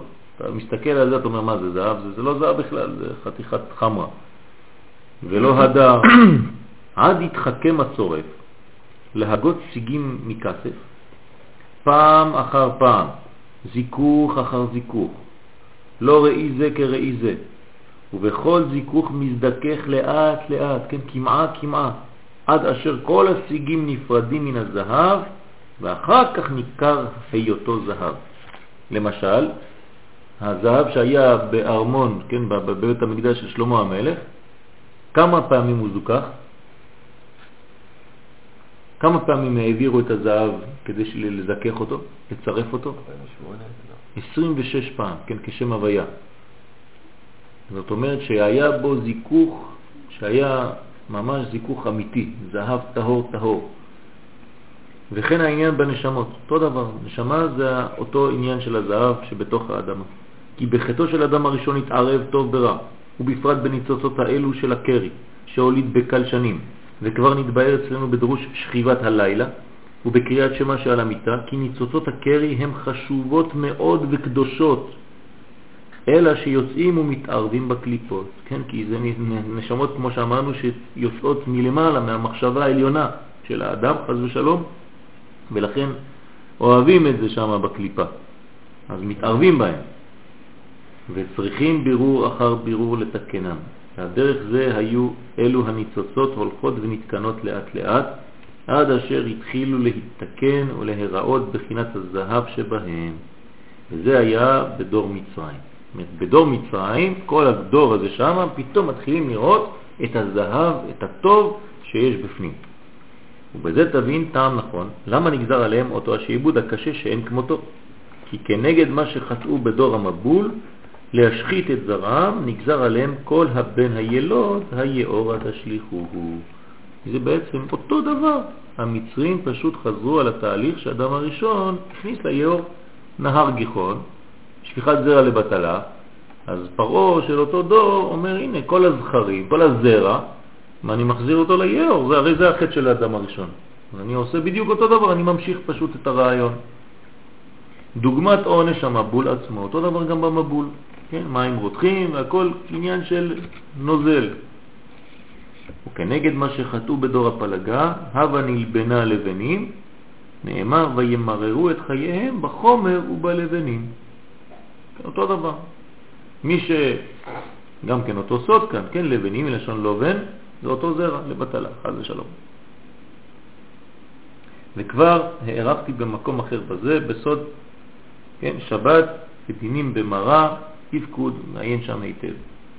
כל הדברים שם, המים, כל התלונות, הכל על אותו עניין, סובב על אותו ציר של מים. לכן מצרים, המילה הפנימית זה מים. כל מצרים זה מים. היאור, מה? מים. כן, הצרות של המים, זאת אומרת טיפות של זרע בתוך בית סוהר, צר מים. זה מצרים. זאת אומרת קליפות של אה, אה, כלא לניצוצות של זרע. ולכן ה' לחמה ענייה, ה' לכם זרע. כל העניין של ההגדה מתחיל, והגדה מלשון גיד, שזה בעצם האיבר, ולכן כל זה זה תיקון של אותו עניין. ובעצם מה שמדברים זה כמו זרע שיוצא, אבל פה, פה הוא כבר לא יוצא לבטלה. כל המרבה לספר וכמצרים אחרי זה משובח, זה כבר עניין של תיקון. גם הנמן, נמן כזרע געדו ואינו כן הבדלה. כן, נכון. ואומנם, היות השעבוד במצרים, בארץ מצרים, הטעם הוא כי הנה נודע. עכשיו, למה השעבוד היה דווקא במצרים ולא במקום אחר? כן, כי הנה נודע שכל הנשמות באות מן החסדים והגבורות אשר במוח הדעת. משם זה בא, נכון? כי הזרע יורד משם. במוח הדת, למדנו שבוע שעבר שהדת כלול מחסדים וגבורות. אתם זוכרים? כמה חסדים וכמה גבורות יש בדת? חמש וחמש. כן? חסדים וגבורות. זה נקרא חוג. חסדים וגבורות. כן? חוב, חוב חוג. חוב זה חוכמה ובינה, חוג זה חסדים וגבורות. אז לפעמים כתוב ככה בקודים, תדעו שזה חסדים וגבורות. שם יש בדעת, במוח הדעת. כי שם תלוי סוד הזיווג, הדעת, כן? ואדם ידע את חווה. כמו שכתוב, ואדם ידע את חווה אשתו, ותער ותלד קין. ואיש לא ידעה, לא ידעה, לשון ידעת. לכן נקרא דעת. זאת אומרת שהמדרגה של אותו עניין זה מדרגת הדעת, להורות כי משם נמשכת טיפת הזיווג, הנקראת בלשון ידיעה, כנזכר. ומה גם, אותם הנשמות של הדור ההוא, של משה רבנו עליו השלום, גם הם נקראו דור דעה. זאת אומרת, כל הדור זה דור של דעת. למה? כי הם יצאו מאותו עניין של הטיפה הזאת. כבר נתבהר אצלנו, כי משה הוא בחינת הדעת, גם משה עצמו הוא שורש של כל ישראל, שקול כנגד כולם, וגם הוא מסוד הדעת, מסוד הזיווג הזה. וכן כל הדור ההוא, הם מבחינת הדעת. אז זה דור דעה, כל כולו. גם הערב רב שהיה איתה, ערב רב, כן, כמה זה בגמטריה? 474. דעת. וגם ראשי תיבות הערב. 474, בדיוק אותו דבר. זאת אומרת, כל הערב רב שם במצרים, כולם, משה רבנו, עם ישראל, ערב רב, כולם דעת. בסדר? אלא שהם יצאו אל הקליפות, מה קרה? שם נפלו. לסיבת היותם טיפות קרי. מתי? בקל שנים קודם שנולד שת. זה מה שהאדם הראשון, כן. אבל משה היה מבחינת שת עצמו. זאת אומרת, מה שהיה שת, אמרנו, עד שנולד שת, אפשר עכשיו לומר במצרים, עד שהופיע משה, עד שנולד משה, אותו דבר. עכשיו, מאיפה הוא בא משה? מהמים. מן המים משיתיו. אה, מעניין מאוד. הנה הטיפות קרי. מאיפה הם? הן כלואות בתוך הקליפות של המים, ואז משה נקרא משה על שם משייתו מהמים. אולי מסביר את הביטוי הזה עד שלא נולד שת. כי היה תגיד עד שנולד שת. כן. לא, זה, זה, הביט- ככה אומרים חז"ל, כן? זה, זה בעצם אומר אותו דבר. זאת אומרת, עד שלא נולד, כן, כל עוד ולא נולד, אז יש עדיין קליפה, קליפה, קליפה. עוד לא מתחילים את הסוויץ'. זה ירידה, ירידה, ירידה, ירידה. ברגע שיש שט, הופ, נגעת בתחתית ואתה מתחיל לעלות. אז מה רצית לומר? אולי זה שלא נולד כי בעצם יש לו עוד לידה. לפי זה שנולד בימי האדם הראשון, כן. הוא עוד לא נולד לגמרי, כי יש לו עוד משה. נכון, נכון, נכון. זאת אומרת, אבל יש בו כבר תיקון, כן? במילה שט יש כבר עניין של שש, כי משה הוא שש בעצם, זה, זה הסורס שלו, כן? כן. כי זה האיש משה. כי. זה משה, כן.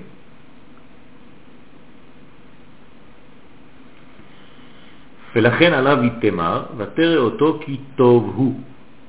ראתה אותו כי טוב הוא. מה זה כי טוב הוא? אם הוא טוב, אם התורה אומרת שהוא טוב, זאת אומרת כל, כל השאר מה? רע, ואמרנו שרע זה עדיין קליפות של קרי. זאת אומרת, רק הוא הטוב הראשון בכל המציאות הזאת של רע. מה ההמשך של טוב? יש שם כי טוב הוא ויפה מראה, לא? לא. ותרא אותו כי טוב הוא. טוב. כן, מה אומרת שם הפירוש? שהתמלא החדר אורה. ותרא אותו כי טוב הוא. ותחמול על הילד, כן? והנה נער בוכה, כתוב, ותרא אותו כי טוב הוא, והביאה אותו לבית פרעה, כן? ואינו זה כשאר, לא טוב מראה. לא, לא, לא, אין מראה שם. תביא, תביא את ה... כי טוב הזה. תביא את השמות שלי, בתינוק. נראה שמה, זה משהו כמו ימי הבריאה. מה? זה משהו כמו ימי הבריאה או משהו כזה, לא? נביא טוב רועי, דוד. כן, כן, לא, זה סימן, יש לו... יכול להיות, אה?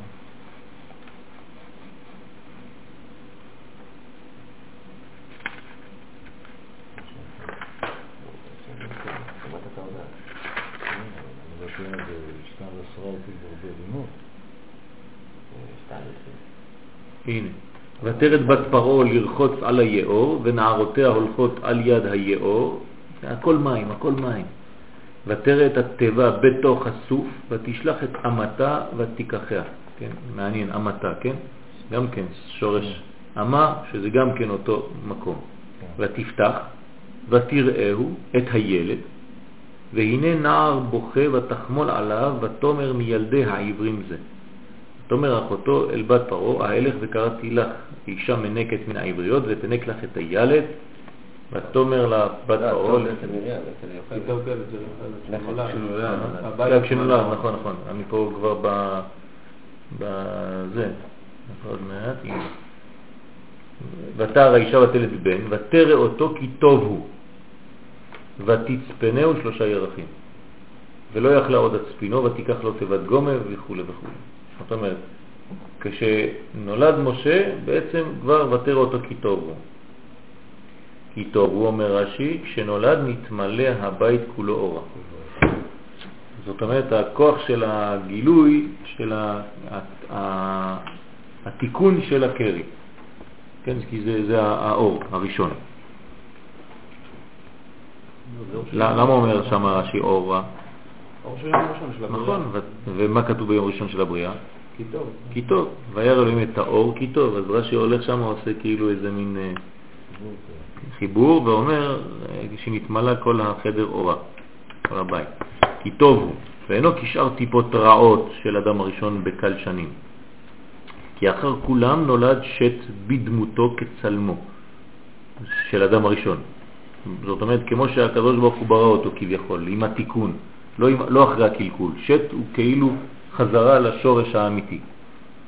אבל האחרים היו בדמות שדים ורוחים ולמד י'. כן, כל הקליפות שם, כולם היו דומים לזה. את המציאות שלהם הייתה מציאות של קליפה גדולה אחת. ולכן אמר משה עליהם, ואל אראה ברעתי. זאת אומרת, כל העניין של הרעה זה העניין של הקליפות הזרע לבטלה. כבר נתבהר זה במקום אחר. ולהיות כי כל אותו הדור היו מבחינת הדעת, ונודע כי כשחז ושלום פוגמים למטה באיזו מידה וספירה עליונה, הנה הם גורמים הקליפות שהתאחזו, ויקחו שפע מן המקור ההוא שנפגם, לכן ירדו ישראל למצרים, שהם סוד הקליפה יושבת באחוריים של הדעת העליון. זאת אומרת, בדעת שיורדת, אחוריים זה הירידה, הנפילה.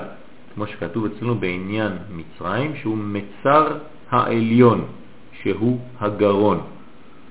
האריזל פה מגלה שבעצם מצרים זה מצר העליון, שזה הגרון. כן? אז בגרון שם זה סוד מצרים, ואנחנו תכף נראה. ופרעה הוא העורף, כן, זה אותיות עורף, שבגרון, בצוואר, צוואר מלשון צר, גרון, מצרים, פרעה העורף, הקשה. שבאחורי הדעת, ולכן הוא בעצם המקום שאנחנו בעצם מניחים בו תפילין, משם הוא היה יונק, אותו פרעה. והיו אותם הקליפות נאחזים ויונקים כל שפע נמשך מן הדעת דזה. זאת אומרת, כל שפע שיורד מהראש לכיוון הגוף, שם אוחז פרעה וגונב בדרך, כן, לפתח חטאת רובץ. ולכן אנחנו היום מתקנים את זה על ידי התפילין, שגם שם יש את הדלת, דלת, ואז זה מתפשט. ואנחנו כן רוצים שזה יתפשט אל הגוף, כי כל העניין, הרעיון העברי, היהודי, הישראלי, זה שהמוח יתפשט לתוך הגוף, ולא לתת לקליפה לאחוז במעבר הזה, כדי לנהוג חז ושלום שיהיה רק מחשבה טובה בלי מעשים. אז כל יהודי שהוא בעצם עם מחשבה טובה, רצון טוב, אבל הוא לא עובר למעשה, הוא בעצם נשלט על ידי אותו פרו קטן, שעדיין גם היום שולט בו קצת, וכל פעם שיש לו איזה רעיון טוב ורוצה לעבור לעשייה, אומר לא, יהדות זה מחשבה יפה, אבל הלכה למעשה זה לא כל כך מה, הקדוש ברוך הוא מתעסק בפרטים קטנים, תעשה ככה, תעשה ככה. חייך, מה... כן. אז זה פרו. בדיוק זה פרו. כל הבן העילות כל, כל שפע, כל רעיון נולד, היאור התשליחו, כן, שלא יתפוס מציאות בעולם הזה. כן? אז מה זה היאור התשליחו? אתה כאילו מחזיר אותו למין מציאות של, כמו שהוא היה בתוך הבטן. זאת אומרת, אתה הורג אותו עובר. מה זה תינוק בתוך הבטן? גם כן בתוך יאור, בתוך מים, בנוזל העוברי שלו, שם, נכון? אז אתה מחזיר אותו למציאות הזאת. כתוב בספרי קבלה, מי ששותה מים אחרי הדגים, הוא בעצם עושה אותו עניין.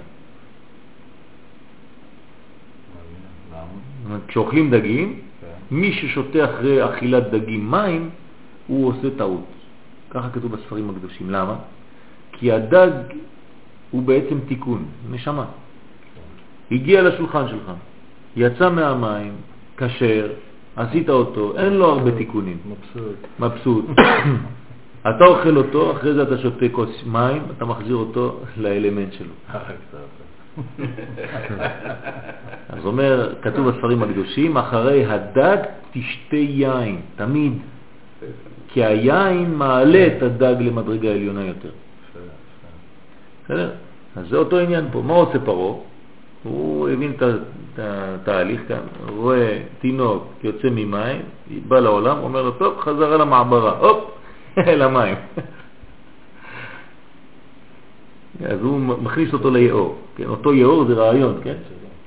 זאת אומרת, תחנוק את התינוק באמבטיה שלו, כן? לפני שהוא נולד, כן? אל, אל תיתן לו רגליים כאן בעולם הזה, במציאות.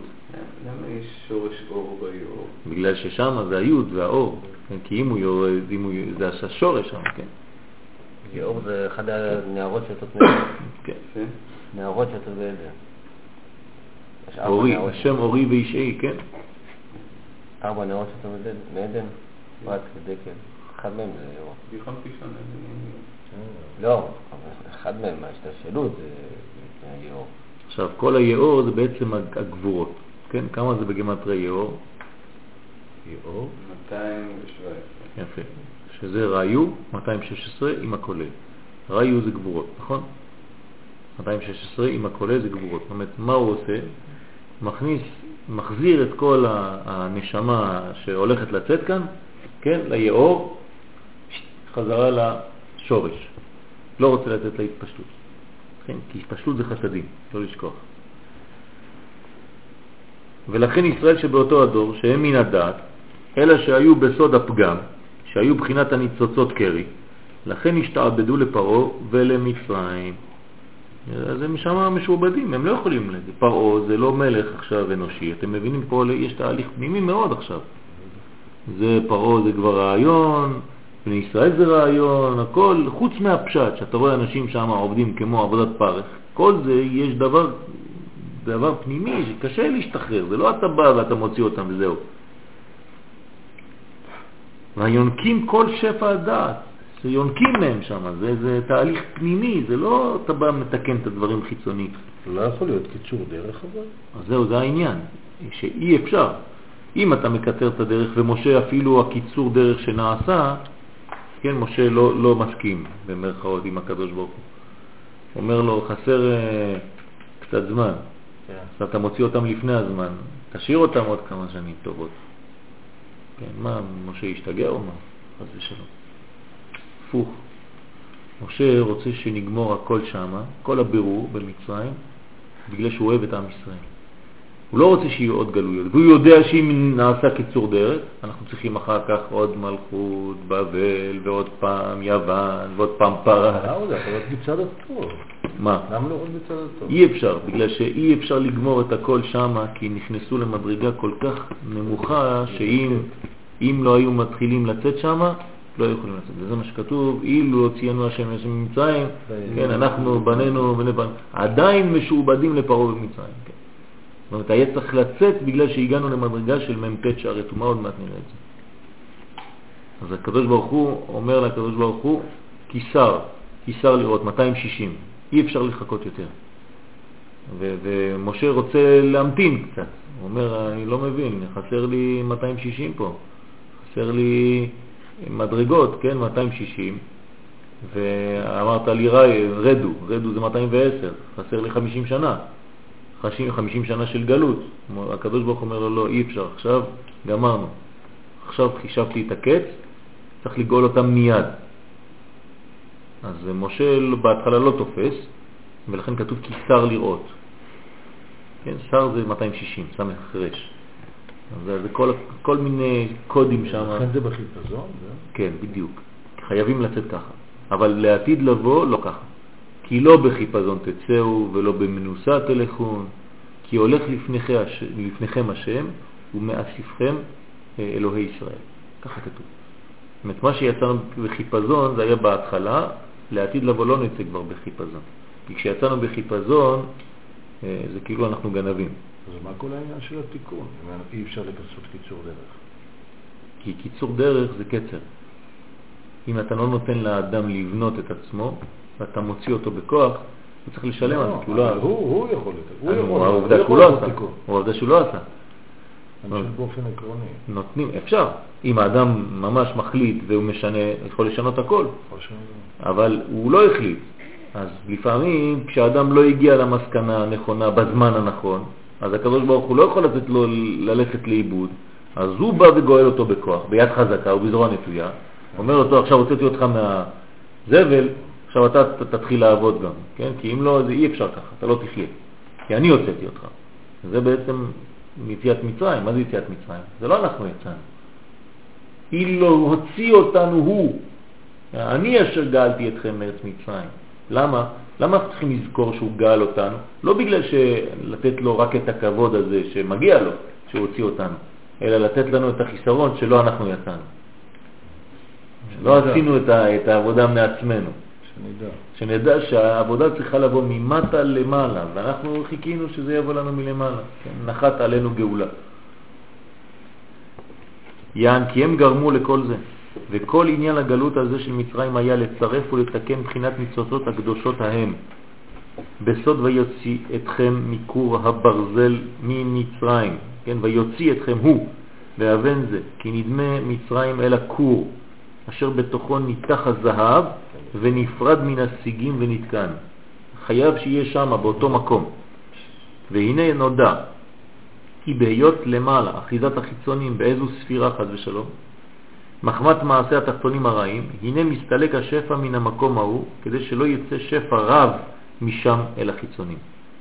מה עושה הקדוש ברוך הוא? יש מנגנון שמירה. כשהמעשה של התחתון, המעשה בני האדם הם רעים, אז מה עושה השפע? מסתלק מן המקום, כבר לא משפיע. הקדוש ברוך הוא סוגר את הצינור, כי ברגע שיש שפע שהולך לחיצונים, אז הקדוש ברוך הוא מה, מתחיל לתת אוכל לחיצונים? בגלל שאתה עושה שטויות, אז הקדוש ברוך הוא ימשיך לתת את האוכל? אז מה עושה הקדוש ברוך הוא? מפסיק את השפע באותו זמן. כי הוא רואה שהחיצונים יונקים מזה ולא הקדושה. כמו שהודעתיך בעניין אצילות זה. בתחילת אצילותו בבחינת וק בלבד, לכן אותו דבר, זה עיר אנפין, בהתחלה הוא וו קצוות, כן? זאת אומרת חסד, גבורה, תפארת, נצח, הוד, יסוד, זה וו קצוות, ולא כלול מיעוט ספירות שבו, זאת אומרת אין לו מוחים, לכן הוא לא עשר, הוא רק שש, ונמצא כי בהתאחז פרעה ומצרים בדעת העליון, בדור ההוא, חזר זה לקדמותו. זאת אומרת, מה עושה זה? הוא לא מקבל מוחים כשפרעה מופיע, למה? כי, כי, כי, כי זה לא יקבל כלום. הכל לוקח פרעה. אז מה עושה הקדוש ברוך הוא? מפסיק את המוחים. אז זה חוזר למצב של קטנות, כמו עיבור. אז לכן עם ישראל הוא כמו ילדים קטנים, לא מבינים כלום, לא יודעים מה קורה להם, כולם שולטים עליהם. כן, אבא בוש אומר משהו אז עושים, אבא זה אומר משהו אז עושים, כאילו כמו ילדים קטנים לא מבינים מה עושים. כי בזמן היותו בעיבור א', גו אימה אילאה, זה כאילו נכנסנו עוד פעם לעיבור, בכל שלב של גאולה יש דבר כזה. אפילו שאנחנו עכשיו בארץ ישראל ובגדלות ופנים אל פנים ובמדרגה, גם פה יש אותו עניין, עיבור, יניקה ומוחין, אבל של גדלות. אז אנחנו עכשיו עושים שטויות של גדולים. אז היינו עושים שטויות של קטנים, עכשיו אנחנו עושים שטויות של גדולים, שטויות רציניות מאוד. כן. ומה לעשות? כן, זה בניין. בסוד ג' כלילן בג'. עכשיו אנחנו כמו מקופלים, כמו פנקס מקופל, כמו התינוק במעימו, כנודע אצלנו. אפשר לשאול שאלה, אם נכנסנו לעניין הזה. כן. מסך בכירי, איפה זה? איך? למה למה אתה מכניס את זה עכשיו פה? כי פתאום נזכרתי בכל הפנימיות שנכנסנו, למדנו, כן. לא זכרתי. לא עכשיו, לא עכשיו. לא, זה לבלבל את הכל. והנה, זה אחר שנולד ויצא מבטן אימא הילאה, יש לו זמן קטנות. כן, הוא נולד תינוק. אז הוא זמן קטנות, ואחר כך גדל ויש לו זמן גדלות. ומוכרח הוא שבכל זמן מאלו השלושה יהיו לו בחינת מוחין. תמיד יש לו מוחין. גם בקטנות יש מוחין, אבל מוחין של ילד קטן. גם נודע שאי אפשר לו לקבל המוחין אם לא עד שהתלבשו תחילה תוך נהי דאימה. אתם זוכרים כל זה עכשיו זה יותר פשוט, כי למדנו את כל זה בשבועות הקודמים, נכון? זה נכנס בנהי דאימה, ואחר כך מתלבשים בתוכו, כן, נהי דאבא, בתוך נהי דאמא, גו זה. אלא שבזמן העיבור הראשון, או בזמן הקטנות, אין לו אלא נהי דאמא, בבחינת חיצוניותם בלבד, כמבואר אצלנו במקומו. אומרת, בקטנות הוא מקבל רק חיצוניות של אמא, ולא פנימיות. ונמצא כי זמן גלות מצרים, אשר חזר ז"ל להיכנס בסוד העיבור תוך אמא אילאה, היה שם אז בבחינת ג' כלילן בג' כדי שלא יתאחזו הקליפות בו וינקו שפע ממנו. זה אנחנו מבינים מה זה גלות עכשיו. מה זה גלות בעצם? חוסר התפשטות הדעת בחסדים, במידות. זה אדם שהוא נמצא בגלות.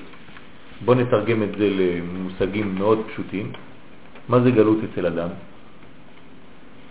שיתוק.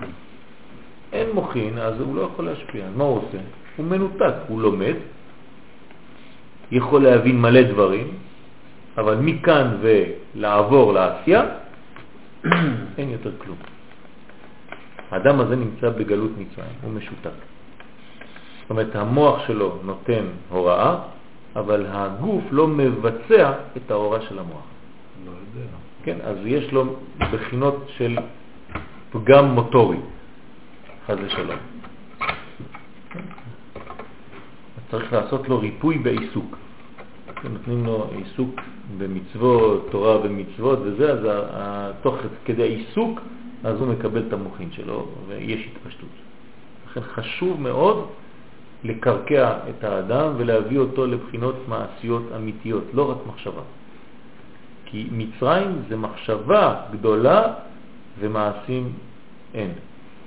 כאילו חושב על קדושה ולא לא יודע לא להביא, מתלבש. לא מתלבש בזה, לא מתלבש בחיים שלו, לא יורד, לא מתפשט, כן, לא יודע מה זה, כן, יוצא משיעור ומתנהג כמו, לא יודע מה, שני עולמות, אחד זה בשיעור ואחד זה בחוץ, זה משהו אחר, שני חיים, שני סוגי חיים, לא ככה זה עובד, אין דבר כזה. ונחזור לעניין הראשון, כי עניין גלות מצרים גרם שישראל העליון, מה זה ישראל העליון? זה, שהוא זעיר אנפין, יחזור להתעלם בסוד העיבור. כן, כל מה שקורה בעולם הזה, יש לו בעצם שורש. אז הוא ועוד נכנס לעיבור, תוך אימא אילה, בחינת ג' כלילן בג'. מה זה ג' כלילן בג'? תגידו לי את זה בספירות. נאי בחגת. יפה מאוד. נאי וחגת, זאת אומרת מחוברים. במקום שיהיה שש, הנאי התחתונות מתקפלות ונכנסות לחגת. אז מה אתה רואה? כאילו תינוק מקופל. הרגליים שלו והגוף שלו באותה מדרגה. הראש שלו והרגליים שלו אותו אחד. זאת אומרת, הראש שלו בקומת הרגליים, כדורגל, כן? ושם הם מקום שליטת מצרים ופרו. זה הכדור, הכדור ברגליים, כן? לפעמים יש לי כמה את הכדור, כמה ראשיות, חוזר לרגליים. כולם רוצים ראש, רצים אחרי כדור. ושם הם, אבל ברגע שתופסים אותו עוד פעם זורקים אותו, זה בעיה. ושם הם מקום שליטת מצרים ופרו. קליפות העליונים שהם מצר העליון, כנודע אצלנו. ואז לא היו מאירים בדעת בזהר, רק עשרה לבושים שהם עשרה אקיה בריבוע, שהם י' פעמים דם.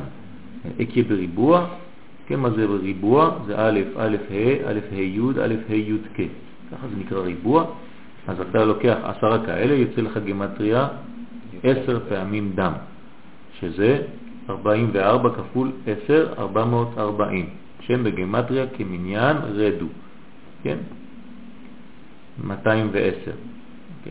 דם. י' פעמים דם, דם? שם בגמטריה רדו. זה ארבע זה 440. כן, כי הוא לא לוקח את ה... הוא, הוא לא פתח את כל מה שהוא אמר פה. כן, זה לא בפשט כמו שהוא אומר פה, הוא לא הביא בכוונה כמה דברים שהם אה, יוצאים בעצם רדו, שזה 210, שזה בעצם רש י', אה, שזה 21, זה האיקיה עצמו. כשאתה מכפיל אותו ב-10, אז הוא הופך להיות 210, שם אקיה. הוא נכנס אחר כך לפרטים, אבל הוא חזר על השם אקי עצמו. הבנתם? אז כל העניין כאן זה עשר פעמים בעצם שם אקי, לא י' פעמים דם. לא, כאילו לקח את המספר שלי. זה מה שאני אומר, כי הוא לקח את, את, את השורש, את האקי, כי בריבוע יש עוד עשר, גם כן. נכון. כמו י' ו' ולכן היו מספר שני גלות מצרים רדו שנה בסוד רדו שמה. זאת אומרת, כל העניין שם זה שמות אקיה. מה זה שם אקיה? לבושים. מה? 21 בריבוע זה 440? 21, לא בריבוע. 21 כפול 10. כן, 21 בריבוע. אה, 21 בריבוע? זה 441. לא, כן. 441. אתה רוצה מחשב? יש בתיק שם מחשב. זה אמת. 441, גימטריה אמת. אקיה, יהיה אשר יהיה. זה יהיה בריבוע. מה, אתה לא מאמין לנו? בודק, בודק, מאמין. זה כתוב בכלים. תברר, תברר. 10, 210, ועוד... כן, ועוד 441, עשר. יש לי מחשבון בראש. 420, ועוד 21. נכון? יופי. טוב. אז והנה פרעה הרשע, מחשב גדול היה, אין כמוהו. זאת אומרת, זה היה שם כוח של כישוף, זה לא סתם אה, דברים שאנחנו, אה, כן, הוא יודע מה הוא עושה שם, לצערנו היה כוח גדול בכישוף. אין כמוהו, כמו שכתבו חז"ל שידע בחוכמתו הסתלקות זה הקדוש. מי ידע את זה אותו דבר ב- בזמן אחר? המן, ראינו את זה לפני, בפורים, נכון? אותו דבר. כל, כל הגדולים האלה, כן, במרכאות, הגדולים בטומאה, יודעים בדיוק מה החסרונות שלנו. גם היום יש גם כאלה. על בלעם זה נאמר. סליחה? גם על בלעם זה נאמר. נכון, נכון, יודע דעת עליון. גם סאדאת, אגב. כן, בדיוק, בדיוק. נכון, כן, כן, כן. נכון. היו לו סופים, כל המחשבים שלו. אם תשימו לב, תזכרו כשהוא הגיע לארץ, המטוס שלו נחת פה, הוא לא יצא במשך איזה שלוש שעות מהמטוס. הכל היה סגור, לא יודעים מה קורה. אתם זוכרים את זה? כן. מה הם, מה יעשו, מה הם עושים בפנים? הוא הביא את כל המחשבים שלו ממצרים, זה נקרא סופים, ובתוך המטוס היו עושים דברי כישוף כדי לשלוט על, האזור. כן. כולם היו באמת... ופה אנחנו כמו חמורים. כן, כאן אנחנו חמורים, ככה מחכים עם התזמורת. היהודים הטובים. כולם עמדו בשורה ולחצו לו ידיים. כן, כן. אפשר להאמין מה שקורה שם. יש הרבה הרבה עניינים שם של כישוף. אתם יודעים שבעזה יש מלא מחשבים, מלא מלא מחשבים. יש, אה, יש לי קלטת שמראה את, אה, את המחשבים בעזה. וואלה. אתה לא יודע מה הולך שם, השם ישמור. אז הם, השדים שלהם זה יהודים, כן? אז הם מוציאים מהערבים שדים יהודיים. נקרא שדים יהודאים. אז אתה רואה את, את כל הכישופים שם, וזה משהו, אתה חושב שאתה בברזיל, ממש. אתה, אתה בעזה שם, ואתה רואה אותם מסתובבים ורוקדים בלילה, וכל מיני, ודם על הפנים, וצועקים, ומוציאים לך דיבוקים, אתה רואה את רואה כולו, זה, זה שעה וחצי של איזה, משה, משה סבן יש לה את הקלטת. רק הוא יכול. והם הם עושים הרבה עבודות של כישוף. תדעו לכם שכשאנחנו לומדים לימוד כזה, זה מכניע את, את הקליפה שם, זה כמו מלחמה, תת-קרקעית.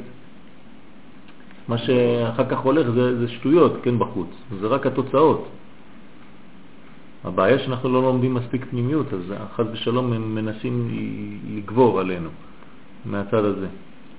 כי אנחנו לא מבינים, אנחנו איזה ישראלים נאורים, כן, חדשים כאלה, נחמדים, עניבות, הם עושים עבודות שם. הומניסטים. כן, אנחנו לא מבינים כלום, ההוא שם עושה קישוב בתוך המטוס ואנחנו מחכים לו עם התזמורת בחוץ. כן, טמבלים, מה לעשות? לך תגיד ל- ל- למישהו פה זה קישוב, וזה יגיד לך, תגיד, אתה אשתי התחרפנת, מה קרה לכם? אז- ושם הם יודעים. וידע בחוכמתו הסתלקות זה הקדוש. מה? הסוקים זה האלה המקובלים שלהם. כן? בדיוק, להבדיל, כן, להבדיל. רומן. כן, כן, להבדיל. לא, אין לי כוח לשטויות האלה, הם כולם הולכים, רוקדים, מתפשטים, אני יודע מה הם עושים. באמת? אבל משהו שטויות. כן, זה אותו עניין, בדיוק אותו עניין. להבדיל, כן, זה הלעומת. וחזרתו להיכנס בשני מקומות בעולם עושים את העבודה הזאת. שם זה, זה, אלה הקליפות של, של ישמעאל, וברומי, בוותיקן, שם זה הקליפות של אדום. אותו דבר, יש להם גם מחשבים שם מהצד השני. כן? מי יותר גרוע? אדום. אלה ברומי יותר גרועים, כי הכישוף שלהם יותר פנימי. ב- ב- פה באזור הכישוף שיותר חיצוני, פחות מסוכן. כן, עשיו יותר פנימי, זה הנשמה של ישמעאל. מה שאתה רואה בחוץ זה ישמעאל, מה שאתה רואה בפנים זה אדום. ושניהם ביחד רוצים להכשיל בעצם את ישראל. ואנחנו צריכים שני משיחים, אחד כדי להכשיל את הראשון ואחד כדי להכניע את השני. משיח בן יוסף, שזה כדי להכניע את אדום, ומשיח בן דוד כדי להכניע את ישמעאל. אפשר להגיד שזה, ב- ב- ב- באותיות אדנות האלף והיוד זה כנגד אדום וישמעאל ובאמצע יש זן. יפה, אפשר כן לדרוש, זה דרך דרוש יכול להיות, כן. באמצע, מה? לא? מה? בן דוד זה אדום, לא? לא, הפוך. לא היית בשיעור במוצאי שבת. בגלל זה אתה אומר ככה. אדום יותר פנימי. כן, אז יוסף יותר פנימי. אה, נכון. אוקיי. כן. שבו לכם פה עם החמור, זה חומר. מי זה ישמעאל? ועשיו מה הוא אומר? יקרבו ימי אבי למות והרגה את יעקב אחי. זה הכל בפנימיות. אז הוא צריך להשתמש בו בכלים פנימיים כדי להרוג את אדום. ואנחנו כמו חמורים, עוד פעם, כן, בריבוע, מראים איזה יום שלם של, של הלוויה שם, וזה כאילו נותנים לו כבוד, הרב הראשי ל- ל- השם ישמור. כן. זאת אומרת, זה לא ש, שלא צריך לתת כבוד, אלא שאנחנו כל כך מבזים את עצמנו וכל כך מעריכים את מה שבחוץ, שזה בלתי תפיס. כס הקדוש. כן. אנחנו לא, לא מצליחים. מה, אתה יכול לכבד בן אדם, אין שום בעיה, אתה יכול לכבד בן אדם, אתה יכול לכבד שיטה, אתה יכול לכבד זה, אבל כשאתה לועג על השיטה של עצמך, כאילו אתה זבל והאחר הוא גדול, אתה מתאבד בעצם, אין לך בכלל ערך עצמי, כבוד עצמי. אורה, אורה כבודי. מה זה אורה כבודי? אומר דוד המלך, אם אין לך התעוררות של הכבוד שלך הלאומי, אז אתה זבל. אז אחר כך אורה הנבל וכינור. העיר השחר, אני מעיר את השחר, אני יותר גדול אפילו מהשחר. האם אין לך כבוד, אורה כבודי, אין לך כלום. אין לנו כבוד לאומי. זה בושה וחרפה. זה מה שצריך ללמד פה, זה כבוד לאומי, כבוד של עם ישראל. לא להתבייש. אבל לאט לאט הדברים חוזרים. חייבים לחזור. כן. וידע זה. כן, וידע בחוכמתו הסתלקות זה הקדוש וחזרתו להיכנס בסוד העיבור תוך אימא עילה. את הכל פוליטיקה אתה מוריד, אה? טק, סוגר, מחליף.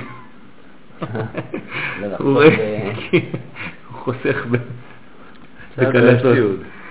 וראה כי אין זה הנקרא שם הוויה, משגיח ושליד אז בעולם. הוא ראה פרו שזה לא שולט, כמו המן. ישן אלוהיהם של אלה. ולכן בבוא משה אליו, כפר בעיקר, ואמר לו, לא ידעתי את השם, אין דבר כזה, אין דעת, כי אין, זה לא מקבל, מוכין, מה אתה בלבל לי את המוח? אני ראיתי את זה. כי ראה, כי יניקת קליפה העליונה שולטת עליו, על פרו, לא הייתה יונקת משם. וזהו, לא ידעתי את השם. אין דבר כזה י' כו' אני לא יונק משם. הוא זה הנקרא הוויה כנודע. זאת אומרת, אין. הוא חי במציאות שהוא יודע מה הוא עושה. גם אמר, מי השם אשר אשמע בקולו? רוצה לומר, הנה זה עיר אנפין, הנקרא הוויה, אשר אתה בא בשליחותו אליי, כן, אתה אומר לי שאתה בא, שם הוויה שלח אותך, נכון? הכנו, כדי שאשמע בקולו, והלא סילק השכחתו, אני מבין את זה, אני גם אני, ונכנס בסוד עיבור, הוא אומר, נותן לו שיעור תורה למשה, קבלה. כן, פרעה נותן לו. ועל דרך זה ביארו בספרים הקדושים, ספר הזוהר, בפסוק ויחזק השם את לב פרעה, כי כשהיה שומע שם השם מפי משה, כן, היה שומע שם הוויה, זה היה גורם לו לחזק את ליבו, כי ידע בחוכמתו שלא היה אז מתגלה, והיה נעלם בסוד העיבור, הוא ידע. אז הוא בא אומר לו, מה אתה סתם אה, ממציא דברים? והאומנם בשם אלוהים היה מודה, כן, זה כן, כי הרי יוסף כן, כתוב אה, ביוסף, אמר. כן, אמר לו, אלוהים יענה את שלום פרעה. יוסף היה מתבטא בשם אלוהים, למה? הוא ידע בחוכמה. אם היה מדבר לו עם שם הוויה, היה אומר, תשאירו אותו בכלא. אז מה עשה יוסף? הוא הבין את המוח הזה, המעוות הזה של פרעה, דיבר אליו בלשון שהוא היה יודע לשמוע. אז אומר לו, אלוהים יענה את שלום פרעה. אומר לו, אה, נראה שאין חכם ונבון כמוך. כן, אתה מהסוג שלנו, כן? חשב, זה הכוח של יוסף. אז אומר לו, אלוהים יענה את שלום פרעה, והוא השיב ואמר, אחרי הודיע אלוהים אותך, כן, אין חכם ונבון כמוך. ונמצא שהיה כופר בשם הוויה, ומודה בשם אלוהים, והעניין הוא זה. עכשיו תשימו לב, אנחנו כבר נכנסים יותר בעובי הקורה. כי הנה בהיות זמן גדלות דזה, הרי מה זה פסח? אנחנו רוצים להכניס מוחין בזה, אתם זוכרים, כן? זה העיקר, לא לשכוח. אז זה, זה הסדר פסח. פסח אנחנו לא סתם יושבים ואוכלים. אנחנו מנסים בסייעתא דשמיא כמה שיותר שזה יתמלא במוחין. וזה זה בעולמות העליונים. פה בעולם הזה מי זה? ישראל. זאת אומרת שאנחנו אומרים במילים פשוטות שבעזרת השם כל העיתונאים וכל האנשים פה וכל העם ישראל והממשלה ואנחנו עצמנו וכולנו נקבל מוחין. זה מה שזה אומר. קצת נתפכח, נראה שאנחנו עושים שטויות ונתמלא במוח. זה בדיוק, זה פשוט. אז זמן גדלות דזה יש לו מוחין דשם הוויה. זאת אומרת, מה, אנחנו, מה זה מוחין? איך אנחנו מקבלים מוחין? שם הוויה, גילוי שם הוויה בעולם, זהו. ולכן איזה שם מופיע בניסן? י' כו' כפשוטו, זה הסדר שלו. כי אנחנו רוצים לקבל מוחין. ובהיותו בזמן הקטנות, אז בזמן העיבור יש לו מוחין דאלוהים. כן. אז מה זה בזמן העיבור? מה יש? איזה מוחין יש? קטנות. מה זה מוחין דקטנות? שמות אלוהים, ולא שם הוויה. כמבואר אצלנו. אתם מבינים מה אני מדבר לבד? כן, המוחין דקטנות, כן. מה מקבל זה? שמות אלוהים. כן. ובגדלות הוא מקבל שם הוויה. והנה אתה שהיה זה בסוד העיבור, היה לו מוחין דאלוהים, כי הוא בעיבור, הוא בקטנות, הוא בתוך הבטן, ולא דהוויה, שזה גדלות. ולכן היה כופר בהוויה ומודה באלוהים. זאת אומרת, הוא יודע בדיוק פרעה מה קורה במציאות הפנימית של ישראל. זה באלוהים, זאת אומרת, הכוונה בכוחות נפרדים? נכון, זאת זה, בדיוק. כוחות אלוהים. כוחות של טבע. כן. כן, אלוהים בגמטריה הטבע. כן. גם העניין הוא. כי הנה נודע ששליטת החיצונים אינם חז ושלום בשם הוויה. אי אפשר לשלוט בשם הוויה, אלא בשם אלוהים. אז פרעה הוא שמח, הוא אומר, אם אלוהים זה מה שמתגלה היום, שם אני כן יכול לשלוט ושם אני יונק. שם הוויה לא מתגלה, אל תבלבל לי את המוח, אני יודע, הנה אני חי. עובדה שאני חי, אומר לו פרעה. כן, זו העובדה הכי, הכי נכונה שיכולה להיות. איך אתה חי? יונק כל יום בשם אלוהים. מה אתה בא אומר לי ששם הוויה מתפשט? הרי זה הישן. אם היה שם הוויה, אני כבר לא הייתי. כן? ולכן אתה אשר זה היה בסוד העיבור, היה בבחינת מוחין דאלוהים, והיה יכולת אז בחיצונים לנוק ולהתאחז שם. והטעם הוא כי שם זה דאלוהים מתפשט במדרגות רבות, עד שבסוף, כמה, כמה מדרגות הוא מתפשט אלוהים? אה? טוב, אה, אה, לאט לאט. עד שבסוף מדרגה האחרונה, מן השמרים של יין אשר בו, כן, כשאלוהים מתפשט, מתפשט, מתפשט, בסוף מה הוא הופך להיות? אלוהים אחרים. כן, האלוהים של הקדושה, אותו אלוהים דקדושה, כן, שהוא בהתחלה, כשהוא מגיע לסוף הוא מגיע להיות אלוהים אחרים. איך? זאת אומרת שיש התפשטות, התרחקות מהשורש. וממה יונק פרעה? גם שם בשם אלוהים הוא לא יכול לינוק מהאותיות הראשונות, אלא מהקצה, קצה, קצה, עד שזה הופך להיות אלוהים אחרים. ומי זה האותיות האחרונות במצרים? י' ומ'. בסדר? עכשיו, אנחנו לאט לאט נבין. יוצא מסופה, מבחינת הקליפה נקראת אלוהים אחרים. כנזכר בסבא דמשפטים, מה זה סבא דמשפטים? מי זה? סבא דמשפטים, זה לא אחד שגר ברחובות. סבא דמשפטים זה נקרא בזוהר בפרשת משפטים יש זוהר מיוחד שנקרא סבא דמשפטים, שם יש סודות גדולים מאוד. כן? אז אומר בדף צו, כן, על פסוק מלאך אלוהים על גויים, כן, מה זה מלאך אלוהים על גויים? דווקא אלוהים מולך על גויים, כן. והעניין הוא כמבואר אצלנו, כי ג' מוחין יש בזמן הקטנות והעיבור. איזה? והם סוד ג' שמות אלוהים. קטנות, אמרנו פעם, ש... בגדלות מי שולט? שלוש הוויה, נכון? בקטנות שלוש אלוהים, זה המוחין. ומשם נאחזים קליפות מצרים ופרעה, שהוא נאחז בבחינת העורף שבאחורי הדעת. וג' שרי פרעה הם שר המשקים, שר האופים ושר הטבחים. הנה שלושה. שהם מסוד שלושה אלוהים הנזכרים. זאת אומרת, כשאתה מדבר על שרי פרעה, זה אלוהים, אלוהים, אלוהים. כן? אלוהים, אלוהים, אלוהים. כמה זה בגמטריה אלוהים? 86 כפול 3, כמה זה? 258. 258. מה זה? חרן, כן? חרון אף.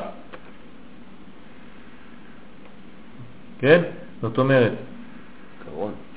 כן. חרן, גרון. כן. גרון. מחר גרוני, גרון. כן, גרון, אותו דבר. כן. לכן הוא אומר סוד הגרון. כל אלה, איפה הם? זה בגרון, כן, שר הטבחים, שר המשקים, שר האופים. דיברנו שזה הקנה, הוושת והחמצן, כן. הנה עוד פעם, אסור פה. יום ולילה לא ישבוטו. לא, אבל למה? זה משתגע גם מהכביש. כפר ערבי עשיתם לי.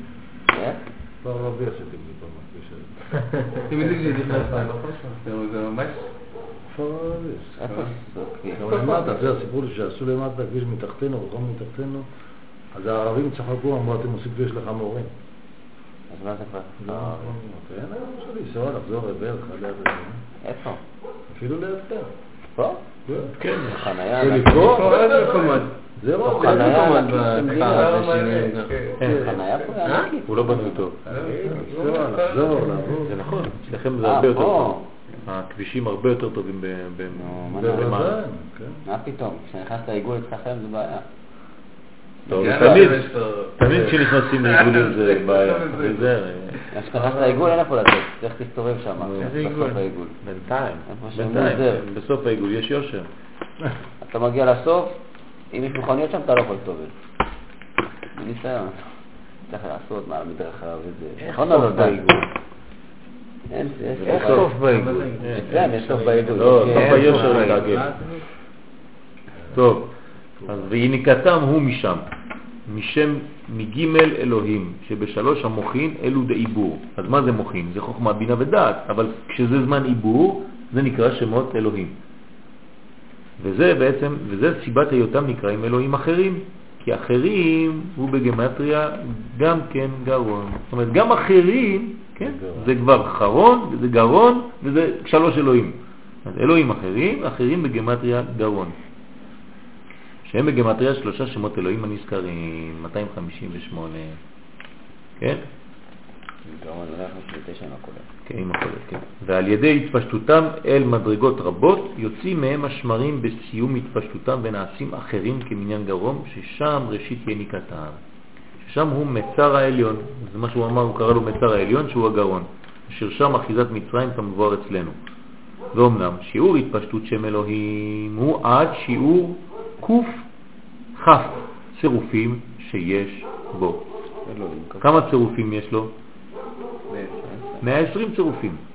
זאת אומרת, בוא, בוא נעבוד בצורה חכמה. יש לי פה, תסתכלו, שם אלוהים, נכון? יש לי 120 צירופים אפשריים, בגלל שיש לי 1, 2, 3, 4, 5 אותיות. 120, אם אני מחלק את זה לחמש אותיות, כמה יוצא לי? 24. 24. זאת אומרת שכל אות פה יש לה בעצם 24 אותיות, נכון? 24, 24. אם אנחנו אומרים שפרעה יונק משני האחרונים, יוצא לו 48 יניקות. מסכימים? זה המוח. משם יונק פרעה. אז בואו נראה את זה עכשיו. כנודע, כי כל טבע בת חמש אותיות בונה קוף בתים, ואלו הקוף צירופים הם 120 צירופים, הם בבחינת מדרגת הקדושה, והם מתחילים מזד הבריאה עד סוף העשייה, זה הקדושה. ומשם ולמטה הם הקליפה הנקרא אלוהים אחרים. וכל יניקת הקליפה הוא מין קוף צירופים האלו, אף על פי שהם קדושה גמורה, אבל הם יונקים משם בסוד יין העליון, אשר השמרים שהם הקליפה נאחזים בו. יש שמרים בתוך אותו יין, כי זה לא שמות הוויה, זה שמות אלוהים. והנה. אה, למה זה עושה 120? כי יש חמש. חמש, חמש כפול ארבע זה עשרים, כפול שלוש זה שישים, כפול שתיים, מאה עשרים, כפול אחד. לא, לא. חמש אותיות. כפול לא, ככה עושים. הנה, יש לך חמש אותיות.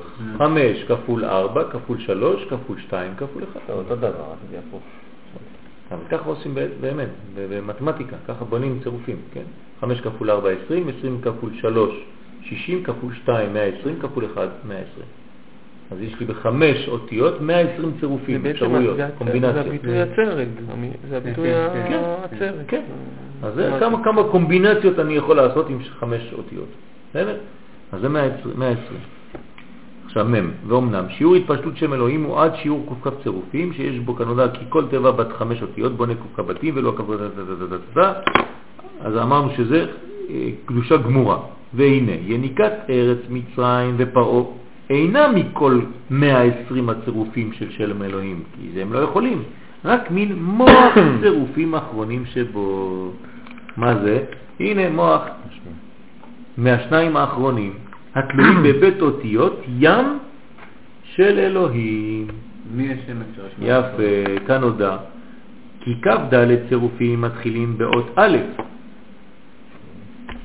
24 יש לה א', וכ"ד באות ל', וכ"ד באות ה', כן, הוא פרץ את זה כמו שעשינו, וכ"ד באות י' וכ"ד באות מ', ומספר כולם הם 120 צירופים. וזה סוד, מי השם אשר אשמע בקולו. מה זה מי? כי בכוח יניקתה מן מוח צירופים אחרונים. זה המוח של פרעה, המעוות, שכנגד שני אותיות מי של אלוהים היה כופר בשם הוויה. עכשיו, אם אתה כותב מצרים, אתה רואה שהמי הוא כאן, והוא הכניס את המי הזה לתוך המצר שלו, וזה אותו מי של שם אלוהים. ומאיפה בא השם אלוהים הזה? ממוחין דקטנות של זו, בגלל שזו הוא כמו ילד קטן. מאיפה הוא יודע את זה? זה העניין, של, של הכישוף. הכישוף זה לא סתם. כישוף זה מדרגות חז ושלום שיונקות במדרגות התחתונות של עם ישראל. וכשעם ישראל הוא כמו תינוק, אז הכישוף גדול.